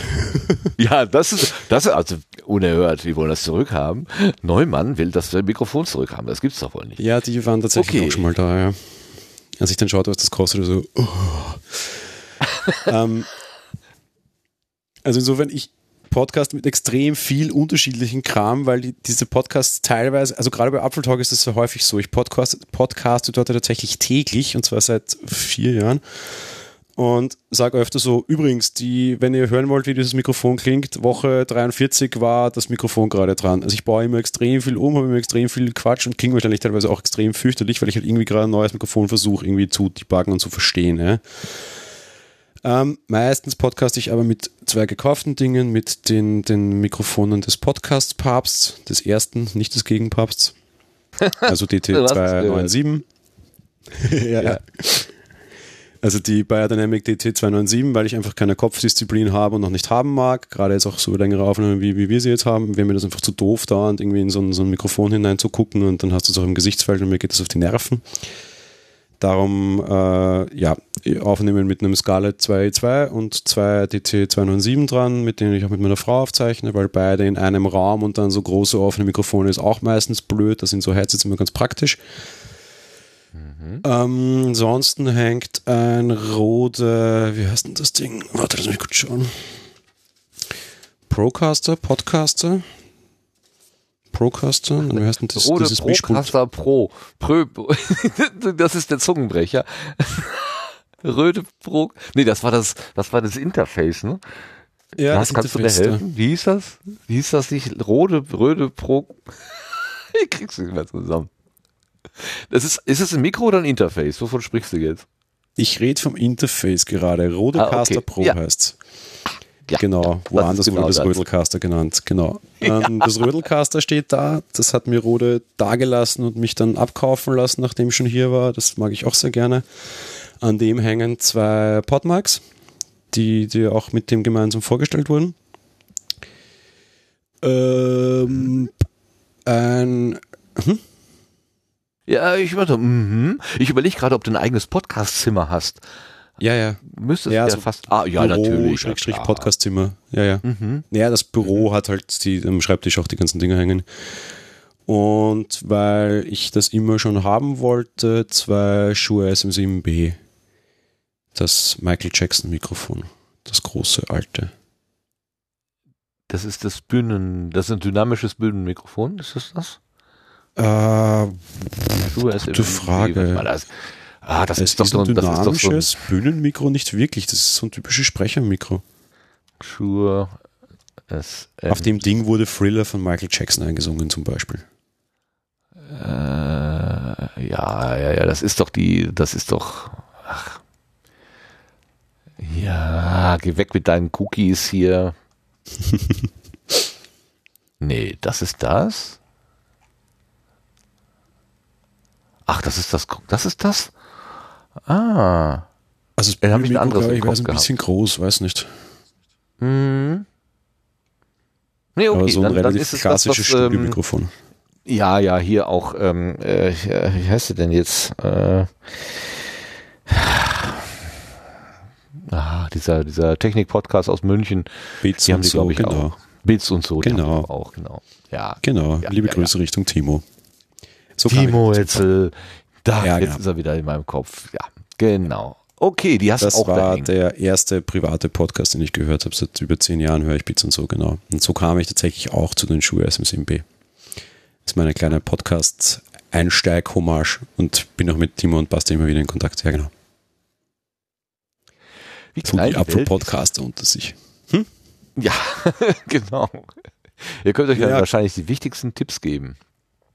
Äh, immer wieder mal querspielen kommt natürlich dazu, ja. Auf der anderen Seite halt irgendwie so ein bisschen hin und her Sparring. Timo und ich haben zum Beispiel, weiß ich, weil wir es halt von der gleichen Agentur gekriegt haben, gleichzeitig das Rödelcaster damals bekommen. Und halt irgendwie so, hey, ich verstehe das Teil nicht, du, ja, und so, das spielt sich halt auch ein bisschen zusammen. Er testet es halt für die Podcast, ich indirekt auch, ich schreibe meistens noch dazu, habe auf Mobile Geeks halt irgendwie einen langen Testbericht zu dem Rollercaster geschrieben. Ähm, jo. Was ich unterwegs zeichne ich mit dem gleichen Ding auf, mit dem du aufzeichnest. Ich bin beruflich recht viel unterwegs und bin darum gezwungen, in Hotelzimmern Podcasts einzusprechen, weil vorher schon erwähnt, täglicher Podcaster blöd. Mhm. Also dann zerre ich meistens einen Zoom H6 in der Gegend herum. Mit ähm, meistens äh, einfach nur so, so, so Anklips-Mikrofonen oder mit dem eingebauten Mikrofon. Was ich mir jetzt zugelegt habe für unterwegs voriges Jahr im Sommer auch extrem praktisch sind Schuhe WH20. Das sind so Nackenbügelmikrofone ohne Kopfhörer. Ja. Sehr charmant für unterwegs, weil er braucht nicht viel Platz, kann man relativ vernünftig zusammenlegen und macht dafür einen relativ sauberen Klang. Haben die XLR ja. oder haben die so einen, diesen, diesen kleinen? Die haben XLR. Oh. Ja, ah. die haben echt ganz klassischen, stinknormalen großen XLR ohne irgendwie Blödsinn mit Funkstecker-Kram, weil da gibt es ja echt wenige, die das haben. Ja, eben. Die meisten haben irgendeine Spezial, meistens so eine kleine Speziallösung irgendwie. Also so ein richtiger Nackenbügel mit XLR, den habe ich auch schon mal im im Sinne gehabt, und, ne, auch wenn es heiß ist oder so, man kann vielleicht diese großen Muscheln nicht immer auf dem Kopf haben und trotzdem den Vorteil eines, ähm, eines, eines Mikrofons, was immer den gleichen Abstand zum Mund einnimmt, egal wo ich mich gerade hindrehe oder so, ja. Extrem stark gerichtet. Mit dem Ding kannst du dich auf die Terrasse setzen und, und Konferenzen machen und da kann der Vogel neben dir, glaube ich, in die Luft fliegen und du hörst ihn nicht. Das ist ah, tatsächlich für Videokonferenzen sehr viel verwendet. Ich habe es in den Chat gerade gepostet, ja. Kostet auch echt unter Anführungsstrichen kein Geld. Also mindestens zu Vergleich zu diesen DC207 oder so, ja. Jetzt kriegst du irgendwie der Thomann immer wieder mal vernünftig für 100 Euro und es macht echt super Klang, mega gerichtet. Da kannst du total gegenüber sitzen. Die Spuren sind total sauber. Also irgendwie auch schon auf kleinsten Räumen zwei solche Dinge verwendet. Ich mir letztes Jahr mal bei Zufall gekauft, die so heiß war. Und die liebe ich wirklich heiß und innig. Und stinknormaler XLR im raus. Okay, da. Einziger Nachteil, bisschen kurzes Kabel. Ja, da, da hast du mir einen schönen Tipp gegeben. Dankeschön. Also das werde ich mir mal merken für, äh, wer weiß wann, aber ja, sowas habe ich schon immer mal gesucht. Und wenn du mir das so gut empfehlen kannst, so warm empfehlen kannst, sehr gut. Dynamisches Kopfhörermikrofon, ja klar, dann ist es natürlich äh, nicht so empfindlich und das ist natürlich genau richtig, wenn du draußen beispielsweise bist, ja. Ja, du musst halt echt nah an den Mundwinkel ran. Also so quasi, wenn ich mal nach links beißen würde, quasi würde ich in mein Mikrofon reinbeißen. Mhm, ja. Ja, das sind Aber, die dynamischen Mikrofone. Immer reinbeißen, richtig. Genau. Aber echt super praktisch. Also total abgeschirmt und überhaupt nicht sensibel und macht echt guten Klang und eben hat stinknormalen XLR. Das heißt, ich kann in Zoom damit reingehen und perfekt. Ja. Und es ist auch im Verreisen einfach ideal klein. Und wenn ich dann irgendwie bei Timmy wieder so höre, so, na, mein Reisegepäck 3 DC 297, ja, pff, die sind ja riesengroß. Ja, ja, die brauchen tatsächlich einiges an Platz. Das ist nicht immer so einfach mit den Dingern. So schön sie ja sind. Also ich finde sie tatsächlich äh, in den meisten Fällen ja auch sehr praktisch. Äh, manchmal bei heißen Tagen ist es mir etwas zu warm. Aber ansonsten bin ich schon sehr glücklich damit. Auch wenn Holgi ja gesagt hat, äh, das äh, Mikrofon klingt muffig und überhaupt nicht schön. Ja, mag sein, aber man kann dich trotzdem verstehen, das ist wichtig. okay. Also du hast äh, eine Menge Mikrofone, du hast den H6 im Einsatz. Äh, was nimmst du denn so als DAW? Äh, ausschließlich Reaper. Also Aha. Reaper mit Ultraschall. Okay, ausschließlich. So uh. kurz bin, nein, anders gesagt, ich bin so kurz Podcaster, dass es das schon gab und ich nie was anderes gelernt habe. Ich kann auch nichts anderes. Ach so, okay. ja, du brauchst es sie nicht äh, umzugewöhnen, wie beispielsweise Lars, der von Hindenburg gekommen ist, ja. Genau. Also ich das, das war alles so nette Retro-Erinnerung, wenn ich das irgendwie auch durchaus bei euch dann gehört habe und so und in diversen anderen eher Pre, also so, so begleitenden Podcast-Formaten quasi. Aber nö, ich bin kurz genug dabei, um, um einfach immer mit, mit Ultraschall das gemacht zu haben und irgendwie Audacity oder Hindenburg oder wie sie auch alle geheißen haben, GarageBand am Mac oder irgendwie Audition und bla bla bla. Nee, hatte ich nie unter Anführungsstrichen notwendig. Es gab das damals schon, das erschien mir irgendwie wie eine schlaue Lösung komme ja auch ein bisschen aus dem CC-Umfeld, darum auch eine, eine gewisse Nähe zu dem empfunden und dachte, okay, passt, das lerne ich, mit dem war ich auch immer zufrieden. Ich kenne aber auch nichts anderes. Ich könnte so nicht sagen, Hindenburg ist besser, weil ich kenne es einfach nicht. Ja. Mhm. Ich habe letztens äh, in einer so eine Webseite, wo ganz viele äh, Teaser drauf waren. Da stand irgendwas mit Hindenburg und ähm, eröffnet irgendwas. Und ich habe die ganze Zeit äh, Hindenburg gelesen und immer an die Software gedacht und gedacht, was eröffnet die Software, was eröffnet die Software? Und dann war das so eine Art Geschichts, ähm, so, so ein Zeitzeichen oder ein Geschichtsrückblick und die meinten wirklich die Person Hindenburg, also den, den, äh, die, die politische Figur Hindenburg, die dann halt irgendwie damals irgendwas eröffnet hat oder so. Aber ich bin nicht mehr, ich habe ich hab an die Software gedacht und ich habe an das Luftschiff gedacht. Aber ich habe nicht daran gedacht, dass es ja auch noch eine, eine Person gibt, nach der die Dinge benannt worden sind. Da habe ich mich hinterher wirklich ein bisschen für doof erklärt. Aber ich habe nicht so weit denken können in dem Moment. Das war sehr lustig. Ja, dann Wie veröffentlichst du dann? noch doof, weil bis du sagtest, dass das so ist, wusste ich gar nicht, dass das eine Person ist. Ich habe es gerade gegoogelt. ja, Reichspräsident ähm, Paul von Hindenburg. Na gut, okay, ich bin Österreicher, wir kennen jetzt nicht alle deutschen ehemaligen Präsidenten. Nein, das wäre ja, das geht ja auch nicht. Nein, nein. Reichspräsident. Ich hätte jetzt Reichskanzler gesagt, aber ich bin froh, dass du es mich, äh, dass du es gleich richtig sagst, sonst hätte ich wieder Quatsch. Die Wikipedia sagt Reichspräsident. Keine Ahnung, was das ist. Ja. Die wird richtig liegen. Die wird richtig liegen. Womit ver veröffentlichst du? Was ist deine äh, Distribution? Ja, schwierig. Ähm, Geek Talk nutzt Blueberry aus Ich will nicht wechseln Gründen meistens. Also mhm. der veröffentlicht auch der Martin, der veröffentlicht ich. Äh, Apfeltalk verwendet ähm, Podlove, hat aber in letzter Zeit massivste Probleme damit und ich kann sie leider nicht beheben und fairnesshalber wurde mir im Sende geht oder wird mir auch im, im, im Podlove-Forum nicht wirklich geholfen. Das wird sich jetzt bald beendet haben oder hat sich beendet. Wir veröffentlichen jetzt mit Feeder per Hand.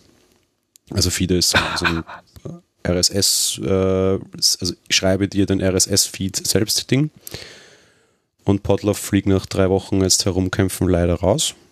Ähm, Monowelle rennt auf Podlove und Mobile Geeks rennt auf, auch auf Podlove. Ja. War schon Nur irgendwie Variation da. die Menge gesprengt haben oder was auch immer, weil da liegen irgendwie tausend Folgen herum und offenbar mag dann irgendwann Podlove nicht mehr und macht irgendwie sehr absurde Dinge.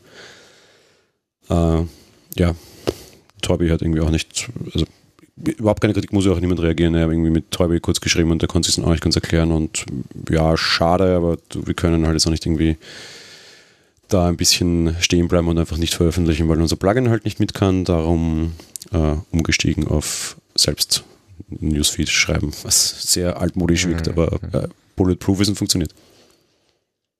Ähm, das ist ja aber doch, Apple Talk ist ja eigentlich schon ein bisschen was Größeres, ist ja kein Hobbyprojekt mehr. Das ist ja schon etwas, was, äh, was richtig Ertrag abwirft. Bist du da quasi Angestellter auch? Also äh, erwirbst du auch irgendwie Geld aus dem Podcasten, was du so machst, oder machst du das wirklich als Hobbytätigkeit? Mm, jein. Ähm, bei Apple Talk kriege ich Geld als Redakteur, beziehungsweise mittlerweile bin ich Chefredakteur dort.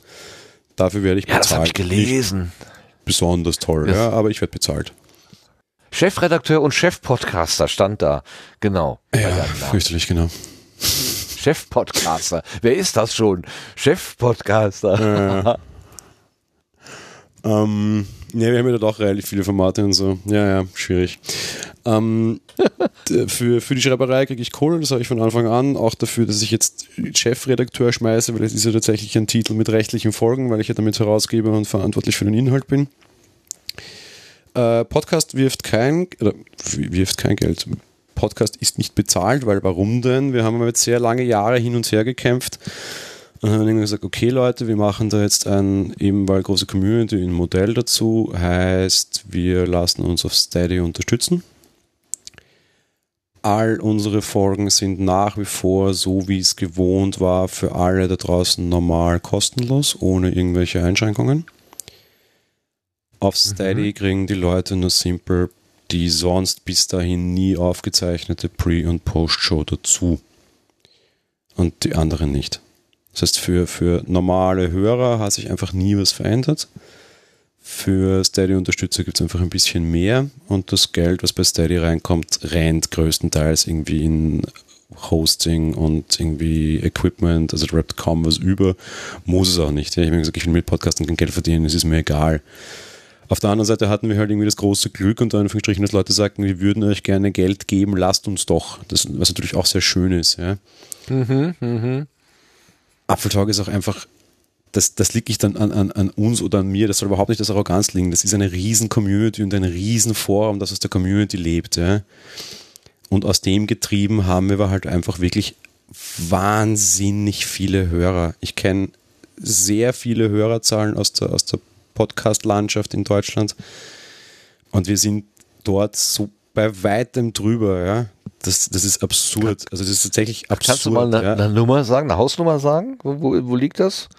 10.000, Wir 100.000 werden- oder wo? Bei was hast du gesagt?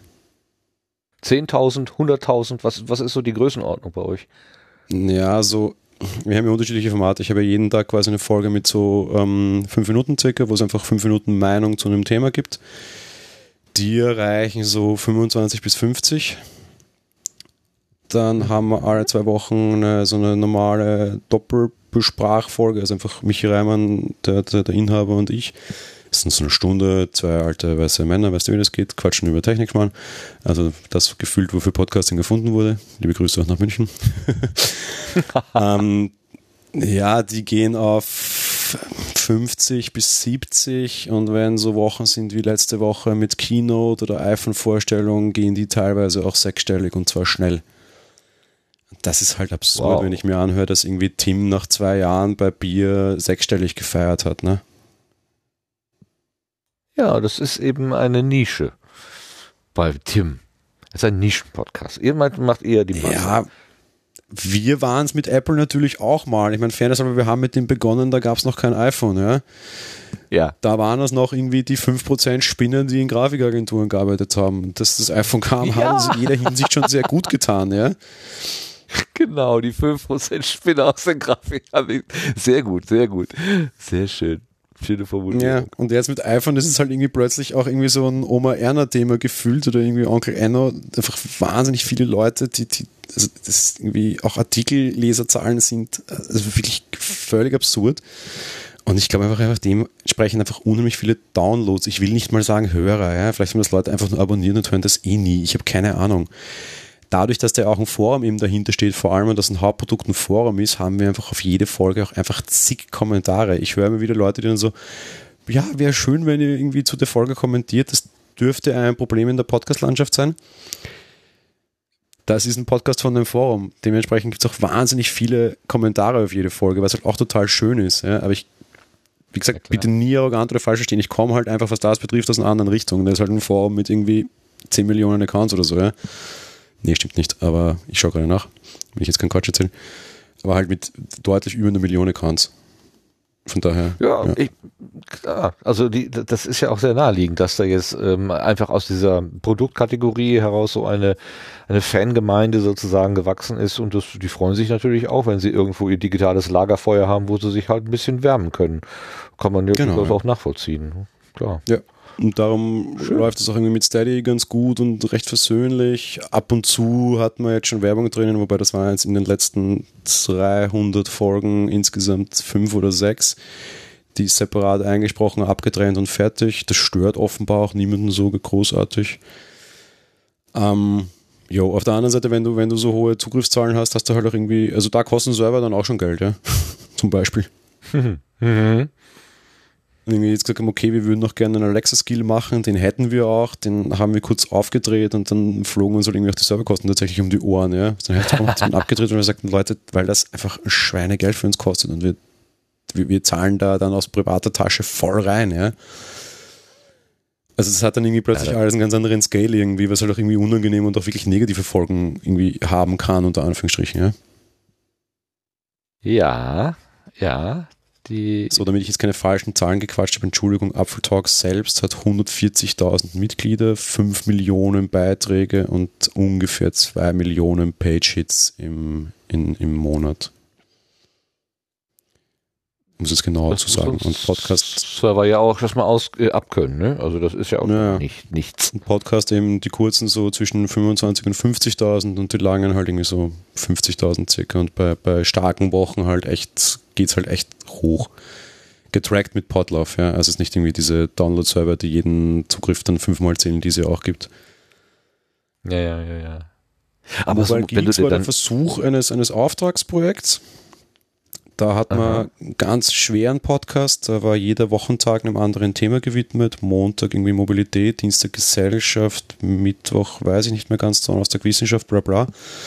Der Podcast hieß Fernweh, da ging es quasi darum, immer Zukunftsvisionen sehr einfach, sehr, sehr normal menschengerecht runterzubrechen, in fünf Minuten auch. Ich habe so einen fünf Minuten Podcast-Fibel.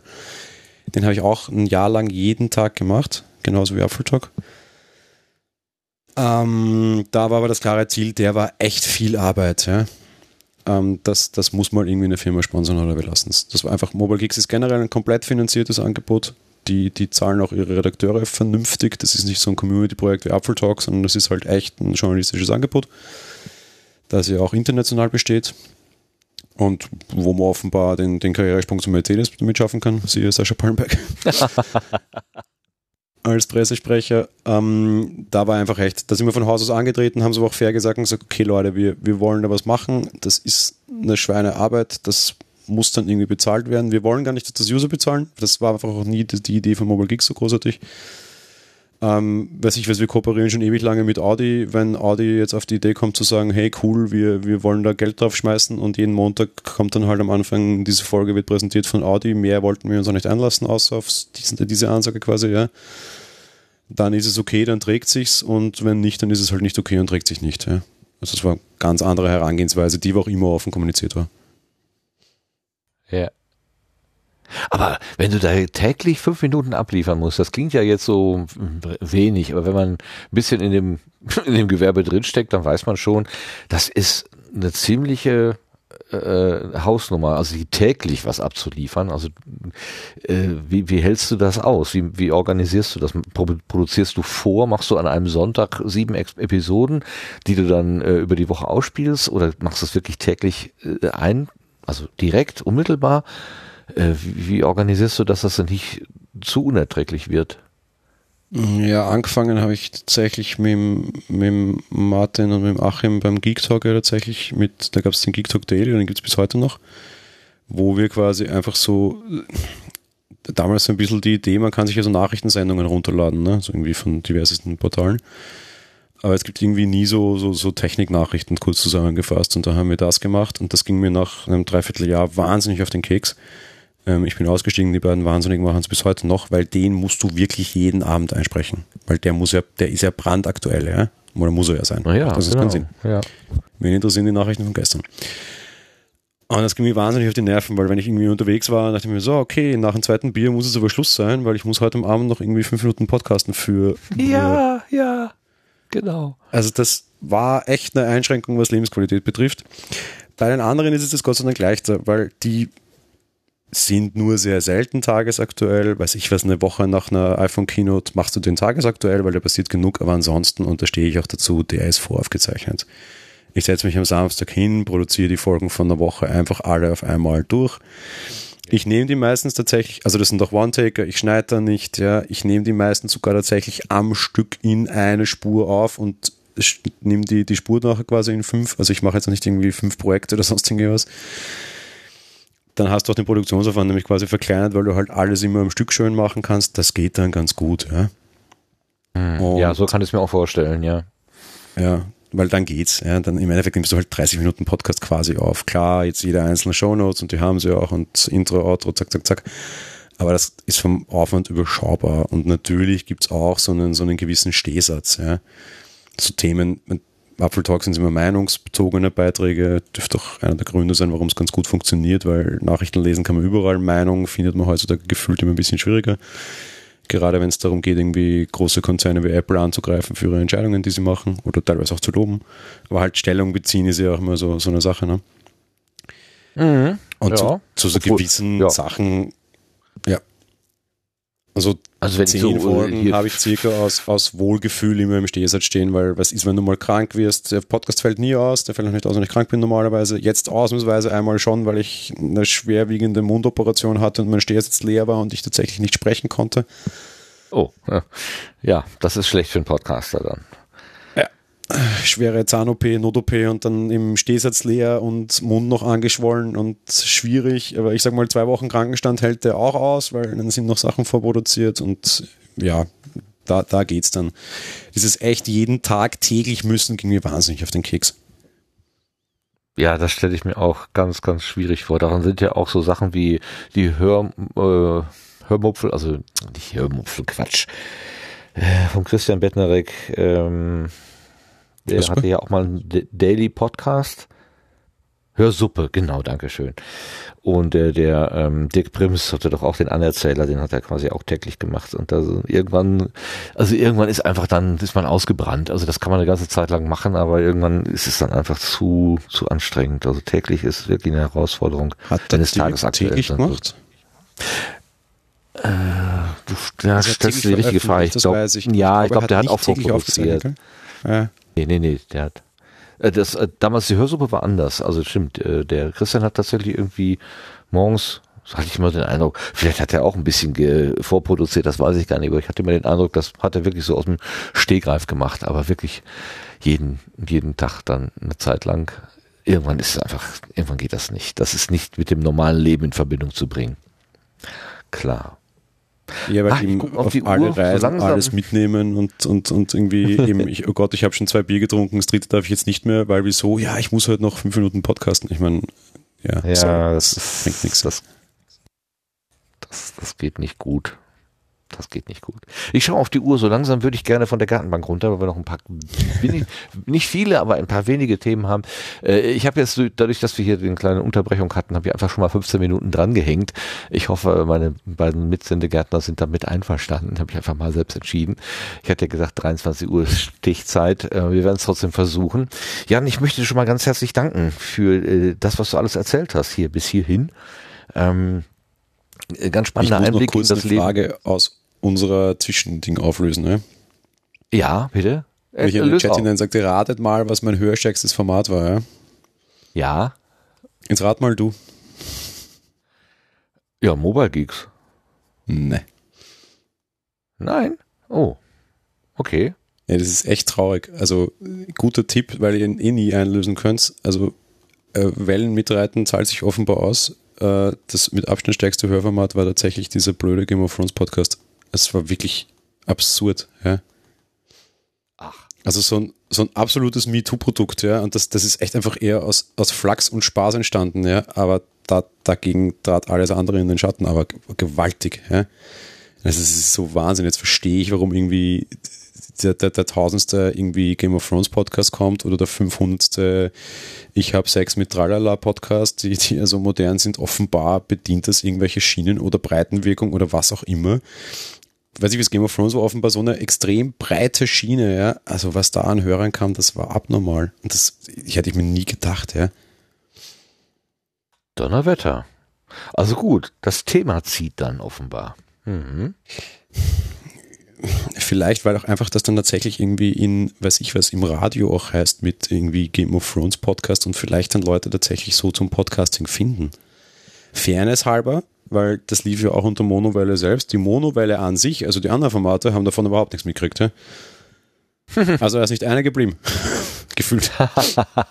ja gut, okay, die wollten dann nur genau das, das eine. Ja, ja. Also so Game of Thrones Nachbesprechungen mit Zahlen, das ist so, äh, äh, Moment, Klopf, Klopf, ich glaube, die Anzeige hier ist kaputt. Ja, so, hallo? ich mir nie gedacht. Und dann so Woche drauf, normale Monowelle-Folge wieder, ja, okay, wie immer. Ja, also ah, die Anzeige war doch kaputt. Ja. Und nachdem wir das irgendwie 30 Folgen lang gemacht haben, war dann 30 Mal die Anzeige gefühlt kaputt. Ja, dann doch nicht. Ja.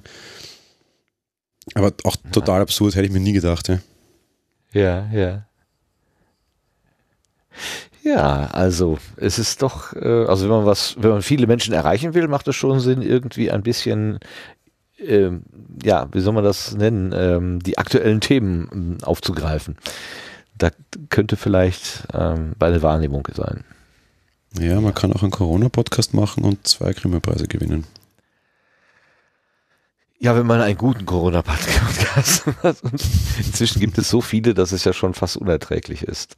Echt? Ja. Ich habe tatsächlich nur Christian Drostens gehört und der hat sich auch verdient. Also das war jetzt kein Ding, aber eben alles lebt ihm im Kontext seiner Zeit, klar. Und zu Recht, ja. Ja, das denke also der hat sich äh, klar, es ist ein Produkt dieser Zeit, genau. Ähm, äh, äh, noch ist er nicht von dem Thema irgendwie gelöst. Also es geht jetzt, es ist immer noch die Krisenbewältigung, wenn man so will. Ähm, ob er als reiner Virologie-Podcast unabhängig von einer Pandemie äh, so erfolgreich und so breitenwirksam wäre, Ach. ist einmal dahingestellt. Aber never. Das ja, lege ich mich fest. Nie.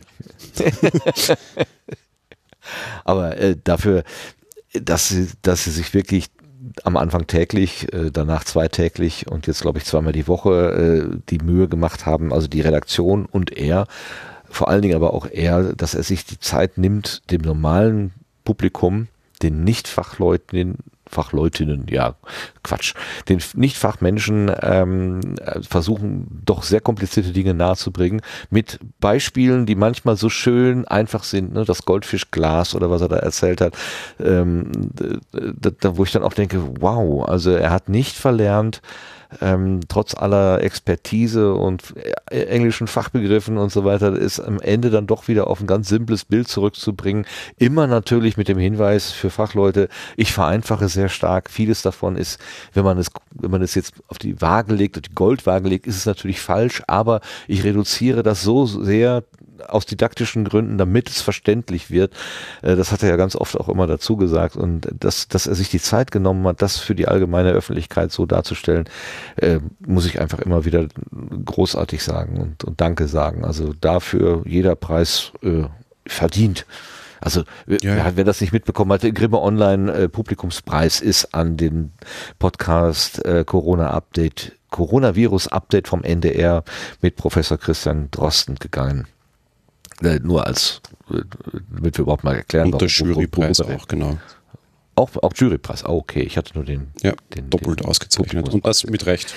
Ich glaube, es ist über dieselbe Logik, ja. Wenn die Medien dauernd von Corona reden, gehen Corona-Podcasts, wenn die Medien dauernd von Game of Thrones Finale reden, gehen Game of Thrones Podcasts offenbar. Ja, war, war genau. Vielleicht sollte man sonntagsabends den Tatort-Podcast machen. Dann gucken alle Leute. Das ist die Idee. Ja. Ja, okay. Ja, das muss ja auch nicht sein. Okay, Gibt's ich hatte gerade schon gesagt, wir kommen, wir kommen ja, langsam von der genau. Gartenbank runter. Ähm, die gute Sitte ist ja, dass die Gäste einfach im, im Garten, äh, im Sendegarten bleiben und sich zu allen anderen Themen, Themen auch gerne einfach einmischen können. Da, dazu möchte ich dich auch gerne einladen, wenn es deine Zeit zulässt, dass du uns einfach begleitest bis zum Ende dieser Ausgabe. Ähm, dann kommen wir nämlich jetzt über das Querbeet und den, ähm, ja, was haben wir denn sonst noch, Setzlingen und so weiter. Also die üblichen Rubriken kommen wir dann einfach äh, weiter. Und danke nochmal für die interessanten Erzählungen. Entschuldigung, äh, dass wir zwischendurch einen kleinen Aussetzer hatten, aber du weißt ja selber, wie das manchmal ist. Ähm, da steckt man dann einfach nicht drin. Okay, also, machen wir vielen, weiter. Vielen Dank, dass ich mich einladen durfte. Ach so, äh, ja, gerne, auf jeden Fall. Also das ist übrigens ähm, äh, eine Aufforderung auch an, an alle anderen Menschen. Klopft gerne einfach mal an die Gartentür. Also ähm, es ist natürlich es klingt so unbescheiden, ne, zu sagen, ich möchte auch mal vorbeikommen. Ähm, ähm, es ist manchmal gar nicht so einfach, von uns aus immer den ersten Schritt zu machen. Manchmal ist es auch einfacher zu wissen, da ist jemand, der hat einfach Interesse. Ähm, und dann ist das auch vielleicht ein etwas leichteres äh, aufeinander zugehen. Denn äh, manchmal ist es ja auch als Host nicht immer so einfach, ähm, den ersten Schritt zu machen. So, ich hoffe, das war verständlich. Wie auch immer. Okay, also ab ins Querbeet mit uns.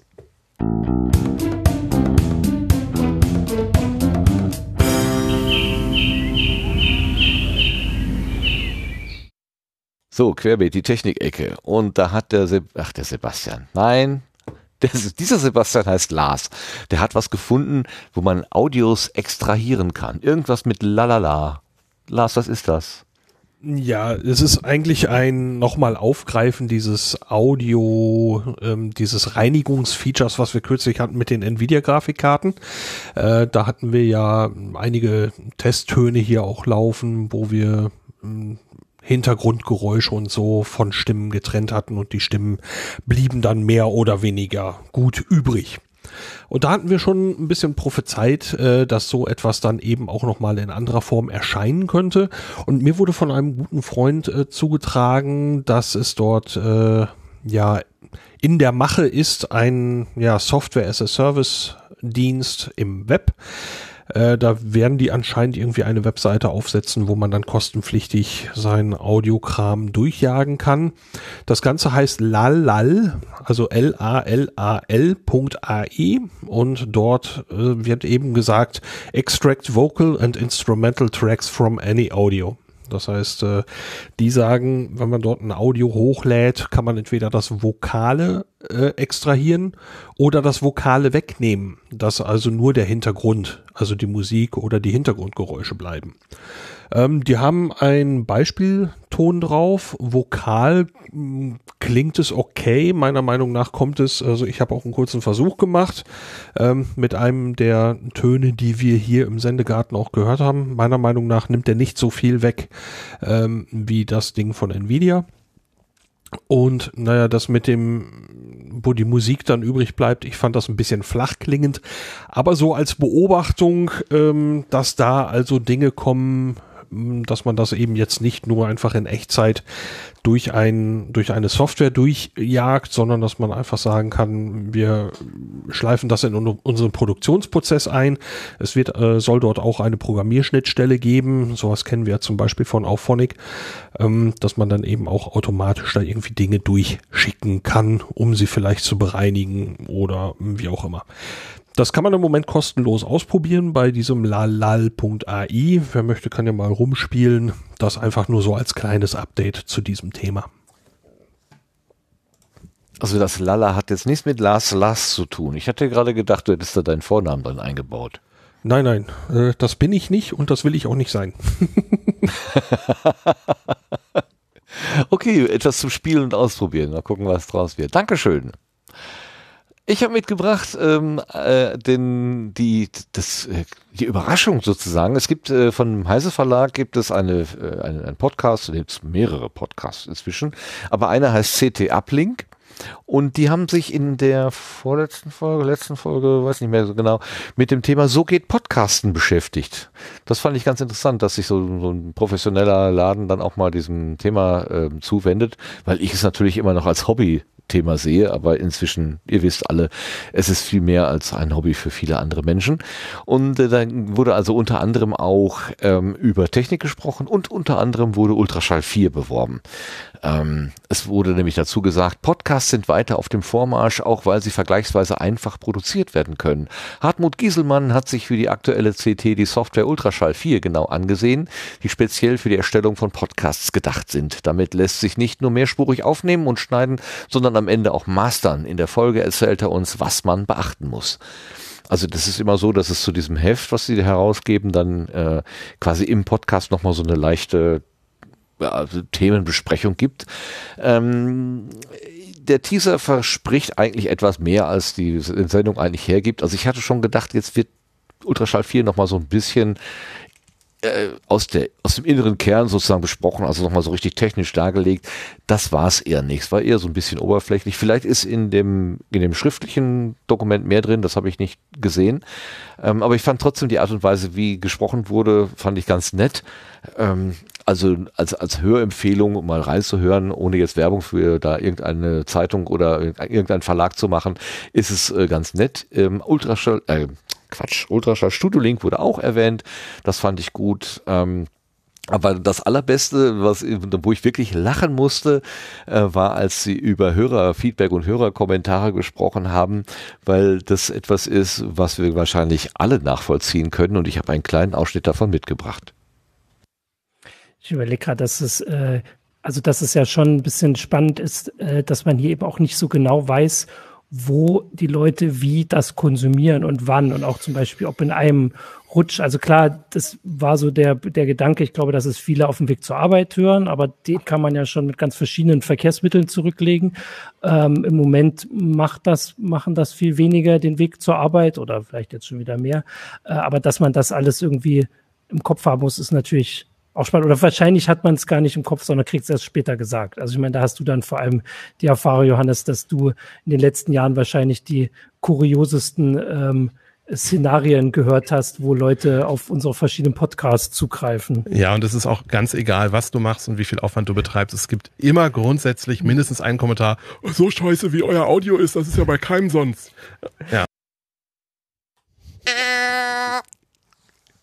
Als ich das gehört habe, musste ich wirklich schall lachen. Also, so scheiße ist es bei keinem sonst, nur bei euch. es ist einfach so gut. Und wenn die Kollege Johannes ist ja auch bei, bei uns bei Apfeltalk dabei, ist einer unserer Hosts der, der YouTube-Sendung und macht ja mit uns auch Podcast und mit, wir haben mit Heise gemeinsam ja auch den, den Kinostream, so wie wir die C letzte Woche gemacht. Da gibt es auch ganz viele lustige Geschichten von denen, ja. Ja, das ähm, ist, das begleitet uns alle irgendwie. Also man hat damit zu tun oder zu kämpfen, es irgendwie allen recht zu machen, was nicht funktioniert. Man, am Ende ist es doch eine Sache, die man aus eigener aus eigener Überzeugung macht. Und dann gibt es halt immer irgendwie jemanden, dem es nicht gefällt. Damit muss man leben lernen. Fällt mir auch nicht immer leicht, aber wir, wir haben ja schon mal über Kritik äh, gesprochen. Zum Beispiel vorhin kam ja in der kleinen Pause die äh, äh, Erinnerung, ihr wolltet doch Podcast, äh, Quatsch, Corona-Themen nicht so, nicht so mehr so ausbreiten.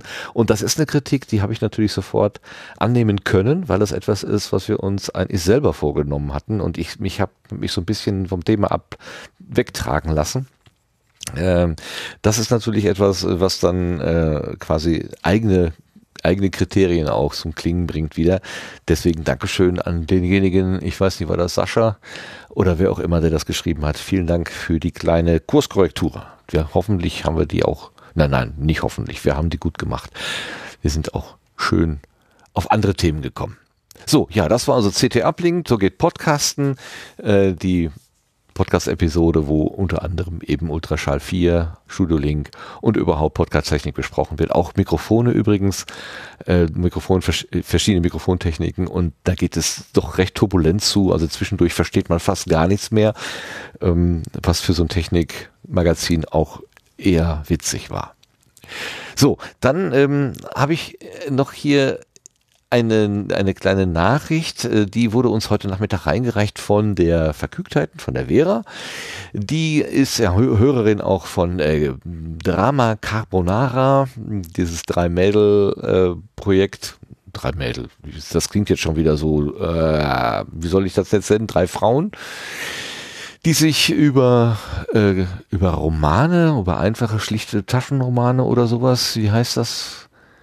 Äh, besprechen. Na, ihr, ihr, wisst genau, was gemeint ist und wenn nicht, dann fragt den Schasen, der wird euch das erklären mit einem Lachen im Gesicht. Denn äh, die Art und Weise, wie die Damen da ihr, äh, ihr Podcast-Angebot machen, das ist ja bei vielen sehr beliebt. Ich habe irgendwann mal reingehört, es hat mich nicht gleich so abgeholt und deswegen habe ich es nie wieder aufgemacht. Aber Vera hat gesagt, ähm, eine der der Drama Carbonara Damen hat heute diese Seite gelauncht. Eventuell ist das ja etwas für den Sendegarten. Und äh, die, die Webseite, von der gesprochen wird, heißt podcastwelt.info. Also eine der Drama Carbonara Damen hat da jetzt eine Webseite aufgebaut. Dann habe ich mir das mal kurz angeguckt. Ähm, Im Impressum steht, diese Webseite widmet sich der Berichterstattung zur internationalen Podcast-Szene mit Schwerpunkt auf die deutsche Branche. Und das Wort Branche deutet schon an, es geht um die Podcasts, die eher Geld verdienen wollen oder jetzt nicht als Hobbyprojekte auftauchen. Äh, sie wird herausgegeben von Tatjana Lukasch und Bernhard Martlehner und äh, ist eher so eine Übersicht von Podcasts, die tatsächlich eher so den kommerziellen Ast machen.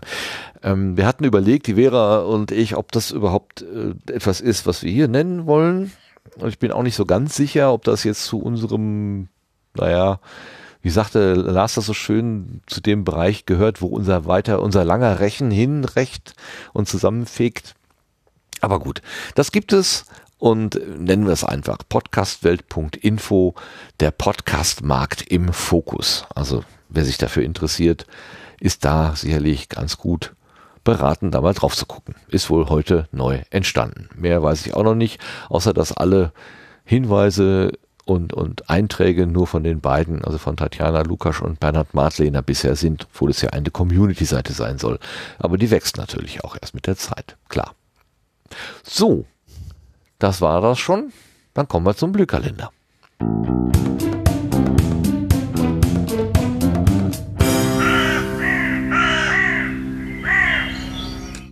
Was ist los im Podcastland? Der Lars hat die aktuelle Übersicht. Mit schön. Ja, es bleibt weiterhin recht äh, kompakt und teilweise auch ziemlich spekulativ. Schauen wir mal. Es geht weiterhin um die Termine der nächsten drei Monate. Quelle ist das Terminwiki im Sendegate, wie immer. Am 16. Juli gibt's das Berlin Podcasting Meeting. Team sind hier Storytelling, technische Ausrüstung, Tipps und Tricks und mehr. Das Ganze ist ein Online-Event. Die URL gibt es in der, in der dazugehörigen Meetup-Gruppe und den Link dazu gibt's im Terminwiki. Für die Republika gibt's immer noch keine Absage. Also momentan steht dieser Termin vom 10. bis zum 12. August immer noch im Raum. Leider gibt's seit dem letzten Sendegarten immer noch keine Neuigkeiten, aber Tweets von gestern, also vom 1. Juli, lassen auf ein Update Anfang kommender Woche hoffen. Da müssen wir dann mal weiter abwarten. Das Podstock findet remote statt, ist also eine Online-Veranstaltung. Das hilft uns dann ein bisschen übers Heimweh. Und am 15. und 16. August gibt es also ein Remote Podstock. Infos gibt's hier unter podstock.de. Dann gibt's am 22. August ein Funheim, dieses Mal auch wieder auf dem Teamspeak-Server der PodWG. Um 16 Uhr geht's gemütlich los, ab 20 Uhr geht's dann um das Thema Flugzeuge. Mehr, ums Thema, äh, mehr zum Funheim gibt's im Netz unter funheim.unterhaltungszimmer.de. Äh, Im Kalender, und jetzt wird's ein bisschen spekulativer, am 19. September steht im Kalender noch der vierte Kieler Podcast-Tag. Da hatte ich auf irgendeinem Kanal wahrgenommen, dass über die Art und Weise, wie das stattfinden soll, noch beraten wird. Da ähm, habe ich jetzt allerdings noch nichts Neues. Wenn der Podcast-Tag vor Ort stattfinden soll, dann wird das sein beim KMTV in der Ringstraße in Kiel. Dann steht weiterhin im Kalender für den 26. und 27. September das Podcamp. Als Veranstaltungsort steht noch das Unperfekthaus Essen dort. Und für den 26. September ab 19 Uhr ist ein Hörertreffen geplant. Wie da der Status ist, dazu konnte ich nun rein gar nichts finden. Äh, es steht aber im Kalender, drum nehme ich es hier mal eben mit rein. Am 30. September ist dann wieder mal der International Podcast Day, den haben wir jedes Jahr. Der möchte Podcasts feiern und international bekannt machen und so gibt's dann unter internationalpodcastday.com auch weitere Informationen dafür. Äh, ja, dann ein Ding, wo ich so ein bisschen meinen Finger drauf hab äh, und auch noch nicht abgesagt habe. Das ist das Podruhe am 2. Oktober. Da werde ich alles in der nächsten Zeit noch weiter beobachten und muss auch schauen, wie es denn bis dahin mit dem Unperfekt aus aussieht, weil die im Moment eben umbauen und geschlossen haben. Und irgendwann im Herbst wollen die eben wieder aufmachen. Und Corona ist auch noch da. Da müssen wir einfach mal schauen. Schon erwähnt, das Ganze kommt aus dem Terminwiki. Da gibt's eben auch Links zu den Veranstaltungen und Veranstaltern und Veranstalterinnen und eben auch Adressen und so weiter. Und als Wiki ist es offen für weitere Einträge. Also loslegen und dann ist es hier beim nächsten Mal mit dabei. Ganz herzliches Dankeschön. Da sind wir wieder gut im Bilde, was stattfinden kann oder auch nicht. Naja, es bleibt äh, nach wie vor spannend, solange dieser komische Virus hier unterwegs ist, bringt es doch einiges durcheinander. Aber naja, mit dem Remote Podstock zum Beispiel haben wir ja auch eine schöne Lösung, wie man das dann trotzdem irgendwie hinkriegen kann. Okay, dann kommen wir zur nächsten Rubrik, das sind die Setzlinge.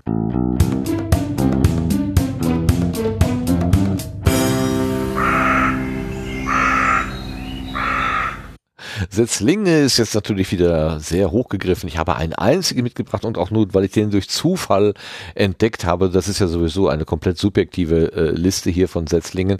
Ähm, aktiv suchen kann ich im Moment nicht.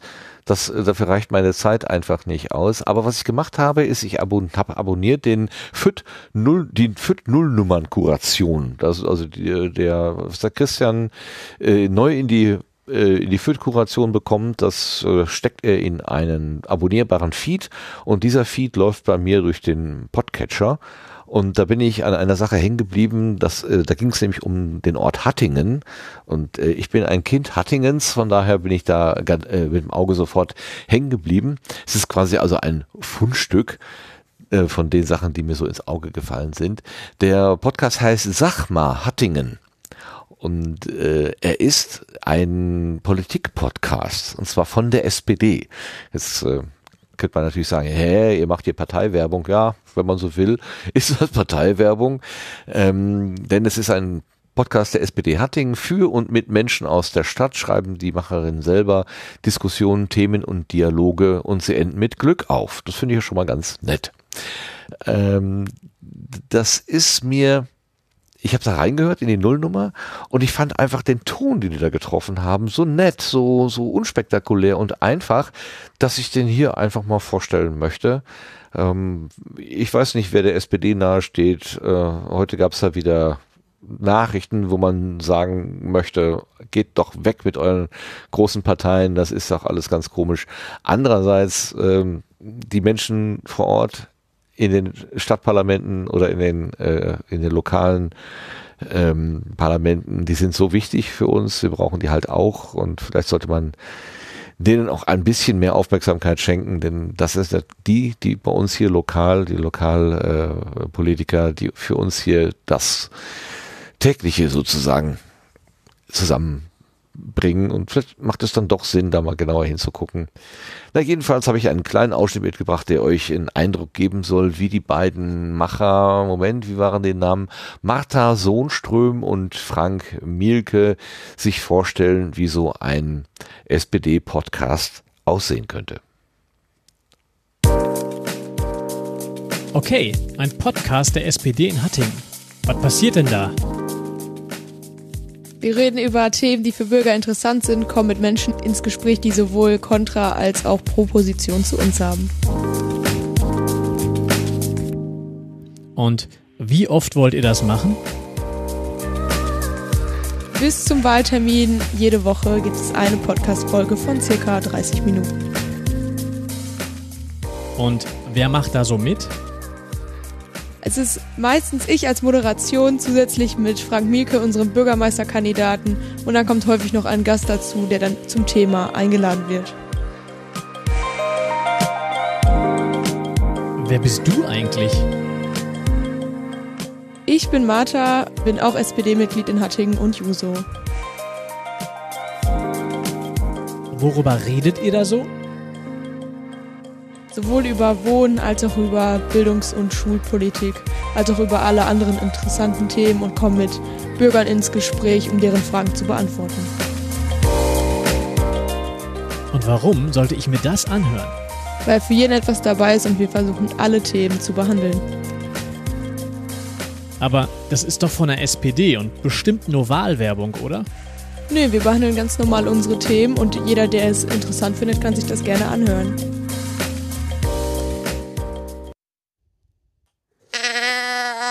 Ja, also gut. Ähm, Soundbetten sind ein Test, da bleibe ich einfach dabei. Äh, äh, ja. Aber davon ab. aber davon abgesehen war dieses Frage- und Antwortspiel für eine Nullnummer, glaube ich, ziemlich gut. Also einfach mal so schlicht die Frage in den Raum stellen, was macht ihr da eigentlich und wer seid ihr? Und, äh, und gleich dann schon den Vorwurf entkräften, dass ihr macht doch nur Wahlwerbung hier, äh, Parteienwerbung. Ich fand das irgendwie ganz nett. Auch wenn ich als Podcast-Pate sonst keine bezahlten Kritiken abgebe, äh, darf ich ganz kurz? Ja, natürlich, gerne. Erstens zu sagen, bis zur Wahl jede Woche eine halbe Stunde und nachher sagen, nö, nö, ist keine Wahlwerbung, ist echt doof. Zweitens, der Esel nennt sich immer zuletzt. Ich mache das mit unserem Bürgermeisterkandidaten. Ey, Leute. Ah.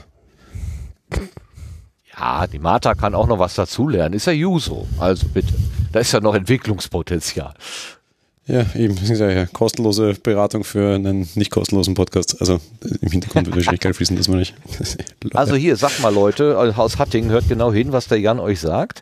Ja, ihr könnt das gar nicht bezahlen. Das ist äh, unbezahlbare, unbezahlbares Coaching bekommt ihr. Es ist umsonst, ah, gratis, ja. Vergeblich. nee, gut. Also, sollte es irgendwas, ich, mir fiel es halt auf, weil ich aus Hattingen komme, von daher, äh, äh, es, es gab auch noch einen anderen, es gab mal einen anderen Hattinger Podcast, aber der ist irgendwie nie ans Leben gekommen. Da gibt es eine Webseite, aber irgendwie, jedenfalls habe ich den nie wieder gesehen. Also, ich habe mich einfach gefreut, ein bisschen lokales Kolorit zu finden. Ich, äh, deine Kritik ist völlig berechtigt, Jan. Also, kann man noch besser machen. Immer. Ich so, auch wenn noch ich jetzt einen Setzling. Ja, gerne, her, her damit, her damit. Ähm, ich weiß nicht, ob ihr sowas hier normalerweise macht, aber ich freue mich einfach wahnsinnig drauf. Es ist leider einer dieser bösen, blöden Podcasts, weil er ist Spotify und er ist ein Spotify-Exclusive. Aber ein unheimlich schönes, großes Projekt, glaube ich. Es gibt aktuell auch nur 2 Minuten 40, nämlich einen Teaser. Los geht's am 7.7. Die Rede ist von Susi, so heißt der Podcast. Äh, die Beschreibung, ähm, Susi ist ein Fiction-Podcast über eine Welt, in der künstliche Intelligenz nicht so künstlich ist, wie sie scheint. In den Hauptrollen Martina Hill als Susi, die kennen wir aus der Heute-Show. Almila Barajutschok, Entschuldigung, Name unaussprechbar. Die kennen wir aber aus Four Blocks, also auch eine, eine bekannte große Sprecherin. Ähm, Maximilian Mund als Ronny, den kennen wir aus How to Settle Drugs Fast Online von Netflix, Bastian Pastewka, kennt man als Jens und Alexander Scheer als Fred, also wirklich bekannte große Sprecher, produziert offenbar von Maria Lorenz Buckelberg, die kennen wir als die, die gute Hand hinter der Geisterliste Geisterbahn unter anderem. Scheint eine riesengroße Produktion zu sein und ist ein Gimlet-Podcast quasi, der offenbar eingedeutscht wird und, und mit im amerikanischen genauso gleich startet. Ich freue mich wahnsinnig drauf. Es ist halt kein klassischer Podcast, weil Spotify, bla bla. Aber mal so eine große Hörspielproduktion und was Fiktionales finde ich auch total spannend. Geht am 7.7. los. Susi, das ist aber ein schöner Name. Den kann ich mich gut, kann, kann ich mich gut merken. Jo, wo kommst du? Hattingen. Ja, kann ich mich gut merken. Ah, ähm, schön. Klingt interessant, aber deswegen werde ich trotzdem kein Spotify-Kunde werden. Wenn sie das öffentlich Ich glaube, das müsste mit dem Gratis dann auch gehen, oder? Hast du halt Werbung dazwischen? Ja, muss ich aber ein Konto machen, ne? Das ist schon. Ja, ja. Noch habe ich keins. Ich, weil es, es, es, Leute, ist kein, die das alternativ veröffentlichen. Äh, ja, die das befreien. Naja, ich, ich bin ja jetzt auch nicht fies. Also wenn, wenn ich unbedingt wollte, würde ich ja auch ein Spotify-Dingens äh, machen. Also es ist ja kein, äh, wie soll man denn sagen? Es ist ja kein Gift. Ähm, es ist halt schöner, wenn die Sachen eben auch frei erreichbar sind. Aber wenn, wenn man, wenn die Leute, die werden ja ihren Grund dafür haben. Und die Maria lebt ja auch schließlich davon. Also das ist ja eine, eine professionelle, eine professionelle Podcast-Produzentin. Ähm, und die müssen auch gucken, dass sie ihre Kohle da zusammenkriegen. Kann man ja auch verstehen. Wir haben ja jetzt nicht, weil wir äh, seit Jahren Hobby-Podcaster sind, äh, den Anspruch darauf, dass jetzt jeder sowas äh, in der freien Art und Weise macht. Also Menschen verdienen damit halt Geld. Ja, ist okay. Kann man nichts gegen sagen. Dürfen sie. Dankeschön für den Setzling. Super. Ich hätte den nie gefunden. Jetzt haben wir einen Spotify-Setzling. Sonderwetter. Was es alles gibt im Sendegarten. So, und dann kommen wir auch schon zum Ende. Dann ist, haben wir doch nicht zu lange überzogen, das ist gut. Nämlich zu den Blütenschätzen. Das sind ja die Dinge, die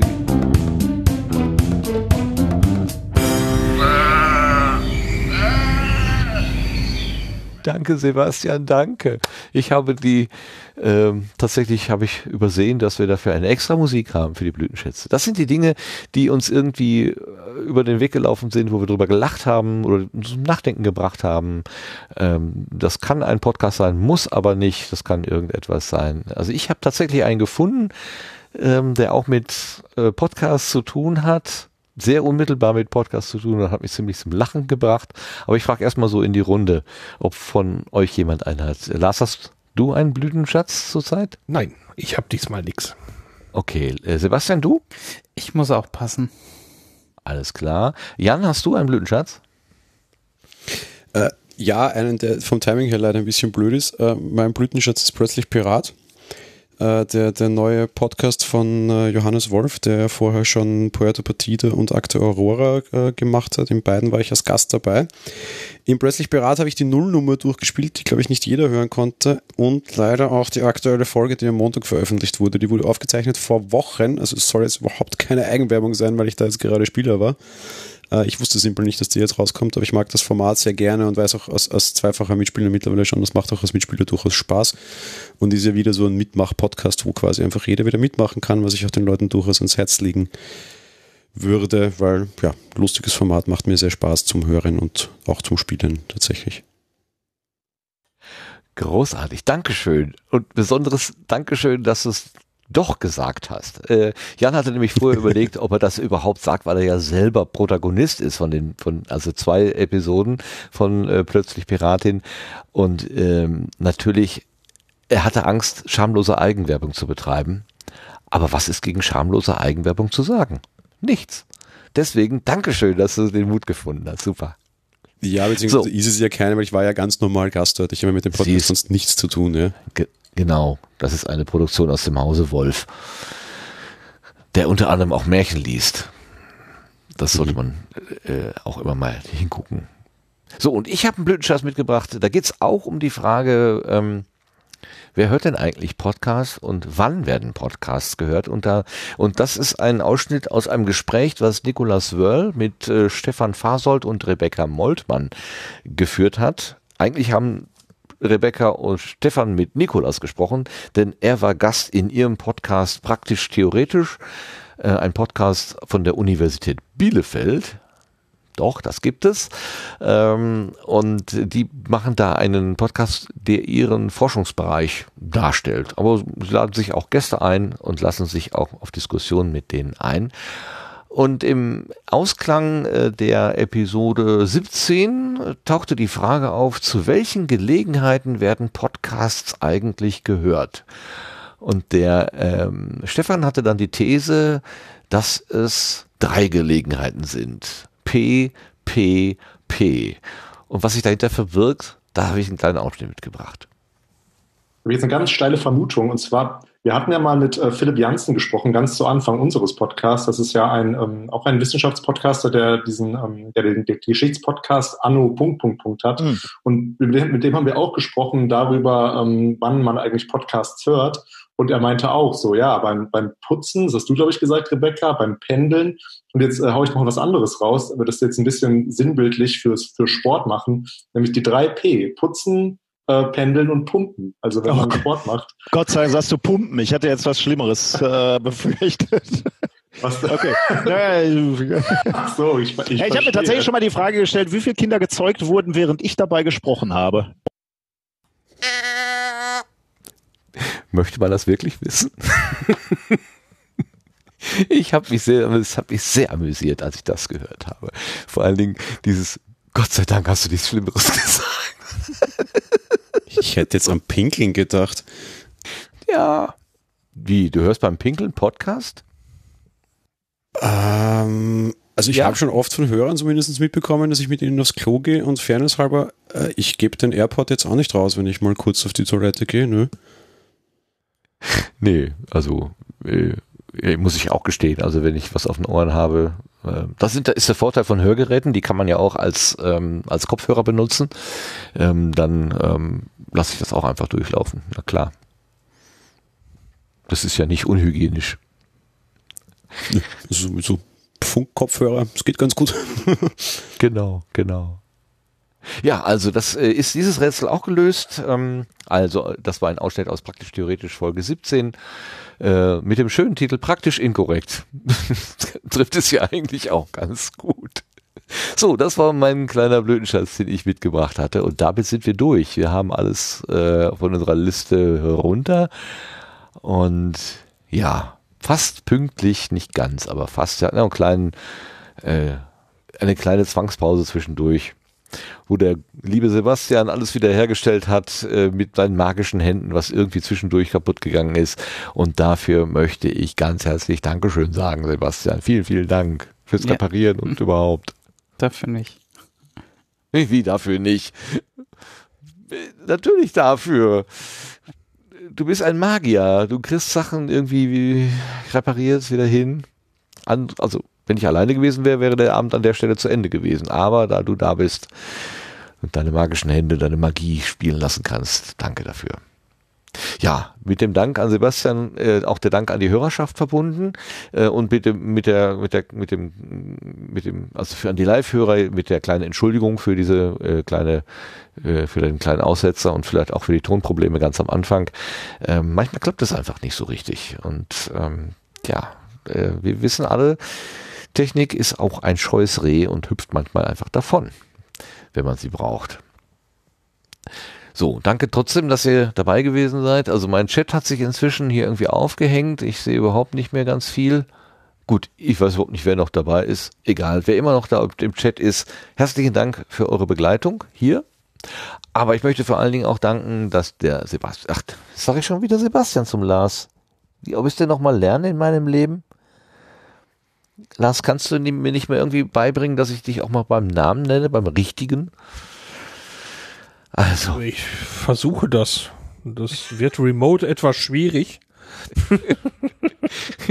wir brauchen Aber so ein, wir arbeiten dran. So ein Schlag in Nackengerät, was mir dann drückst du auf den Knopf und ich kriege hier einen Schlag in den Nacken. so, so, so, ein, so ein Gummihandschuh, so platsch. so was, dann, damit ich das endlich mal lerne. ja, äh, okay, also der Mann heißt Lars und der macht nicht nur tolle Podcasts unter dem Namen Auf Distanz, aus dem wir ja ganz zu Beginn einen schönen Ausschnitt gehört haben mit dem Stern von Bethlehem, das eine Sonderfolge war. Normalerweise geht es nicht um solche Themen. Und er ist aber eben hier auch unser lieber Sendegärtner mit in dem Kreis der Sendegärtnerinnen und Sendegärtner. Ja, die Sendegärtnerin war heute nicht da. Die hat zwischendurch nochmal schöne Grüße geschickt. Ähm, die war wieder irgendwo dienstlich unterwegs. Egal. Ich wollte ja nur Danke sagen, Lars. Danke, danke, danke. Sehr gerne. War wie immer schön. Super. Und vielen Dank auch an den Jan Finariel, Finariel, Finariel, wie auch immer er sich ausspricht. Das äh, überlässt er ja ganz absichtlich und bewusst den Menschen, die ihn ansprechen oder man schreibt es einfach, dann ist es ja viel einfacher. Vielen Dank, dass du hier warst, dass du an die Tür geklopft hast vom Sendegarten, dass du gesagt hast, ich möchte gerne mal vorbeikommen, dass du den Mut gehabt hast, dich zu melden. Ähm, ich hätte dich schon längst einladen sollen, weil ich ja von der Uta diesen wunderschönen Brief hier noch immer liegen hatte. Jetzt hast du ihn auch gehört und so kommen Dinge einfach zusammen, auch wenn es drei Jahre dauert oder zweieinhalb. Der war ja vom November und noch ist es ja nicht so spät. Vielen Dank, dass du uns aus deinem aus deinem eigenen Sendegarten erzählt hast. Äh, ein Riesenprogramm hast du da. Ähm, ich wünsche dir weiterhin viel Kraft, dass du in all diesen Projekten auch ähm, so weiter mitwirken kannst und auch weiter Spaß dabei haben kannst. Dankeschön. Vielen, vielen Dank an euch, vielen, vielen Dank an die Hörer und äh, wegen Finaril, ich benenne mich dann morgen mal um. Ne? ja, mach das. Halt, mach das hier zum Jokus, ja. Übrigens, ich habe das Knäckebrot nicht gehört. Wo war denn das Knäckebrot? Ja, ja. Hatten wir in der Pre-Show schon quasi von wegen die Running Gags, also umbenennen und Knäckebrot gehört jetzt dazu, ja. ja okay. Jeder darf sich einmal Knäckebrot nennen, okay. Okay, also es wird nicht mehr besser, die Witze werden immer flacher, aber für flache Witze am Freitag, also morgen sozusagen, ist ein anderer zuständig. Schöne Grüße an den Early Bird Mark. Ähm, mach was Schönes draus. Wir lassen das mit den Flachwitzen hier sein. Wir hören nämlich heute noch am Donnerstag auf. Und ich danke allen, die dabei gewesen sind hier live äh, und vor allen Dingen aber auch in, den, äh, in der Konserve, denn so sind ja Podcasts eigentlich gemeint als Begleitmedium. Bei, bei allem, was ihr macht, ob es P ist oder P oder P, Egal. Habt Spaß dabei und kommt gut in die Nacht. Tschüss zusammen. Tschüss. Ciao. Tschüss.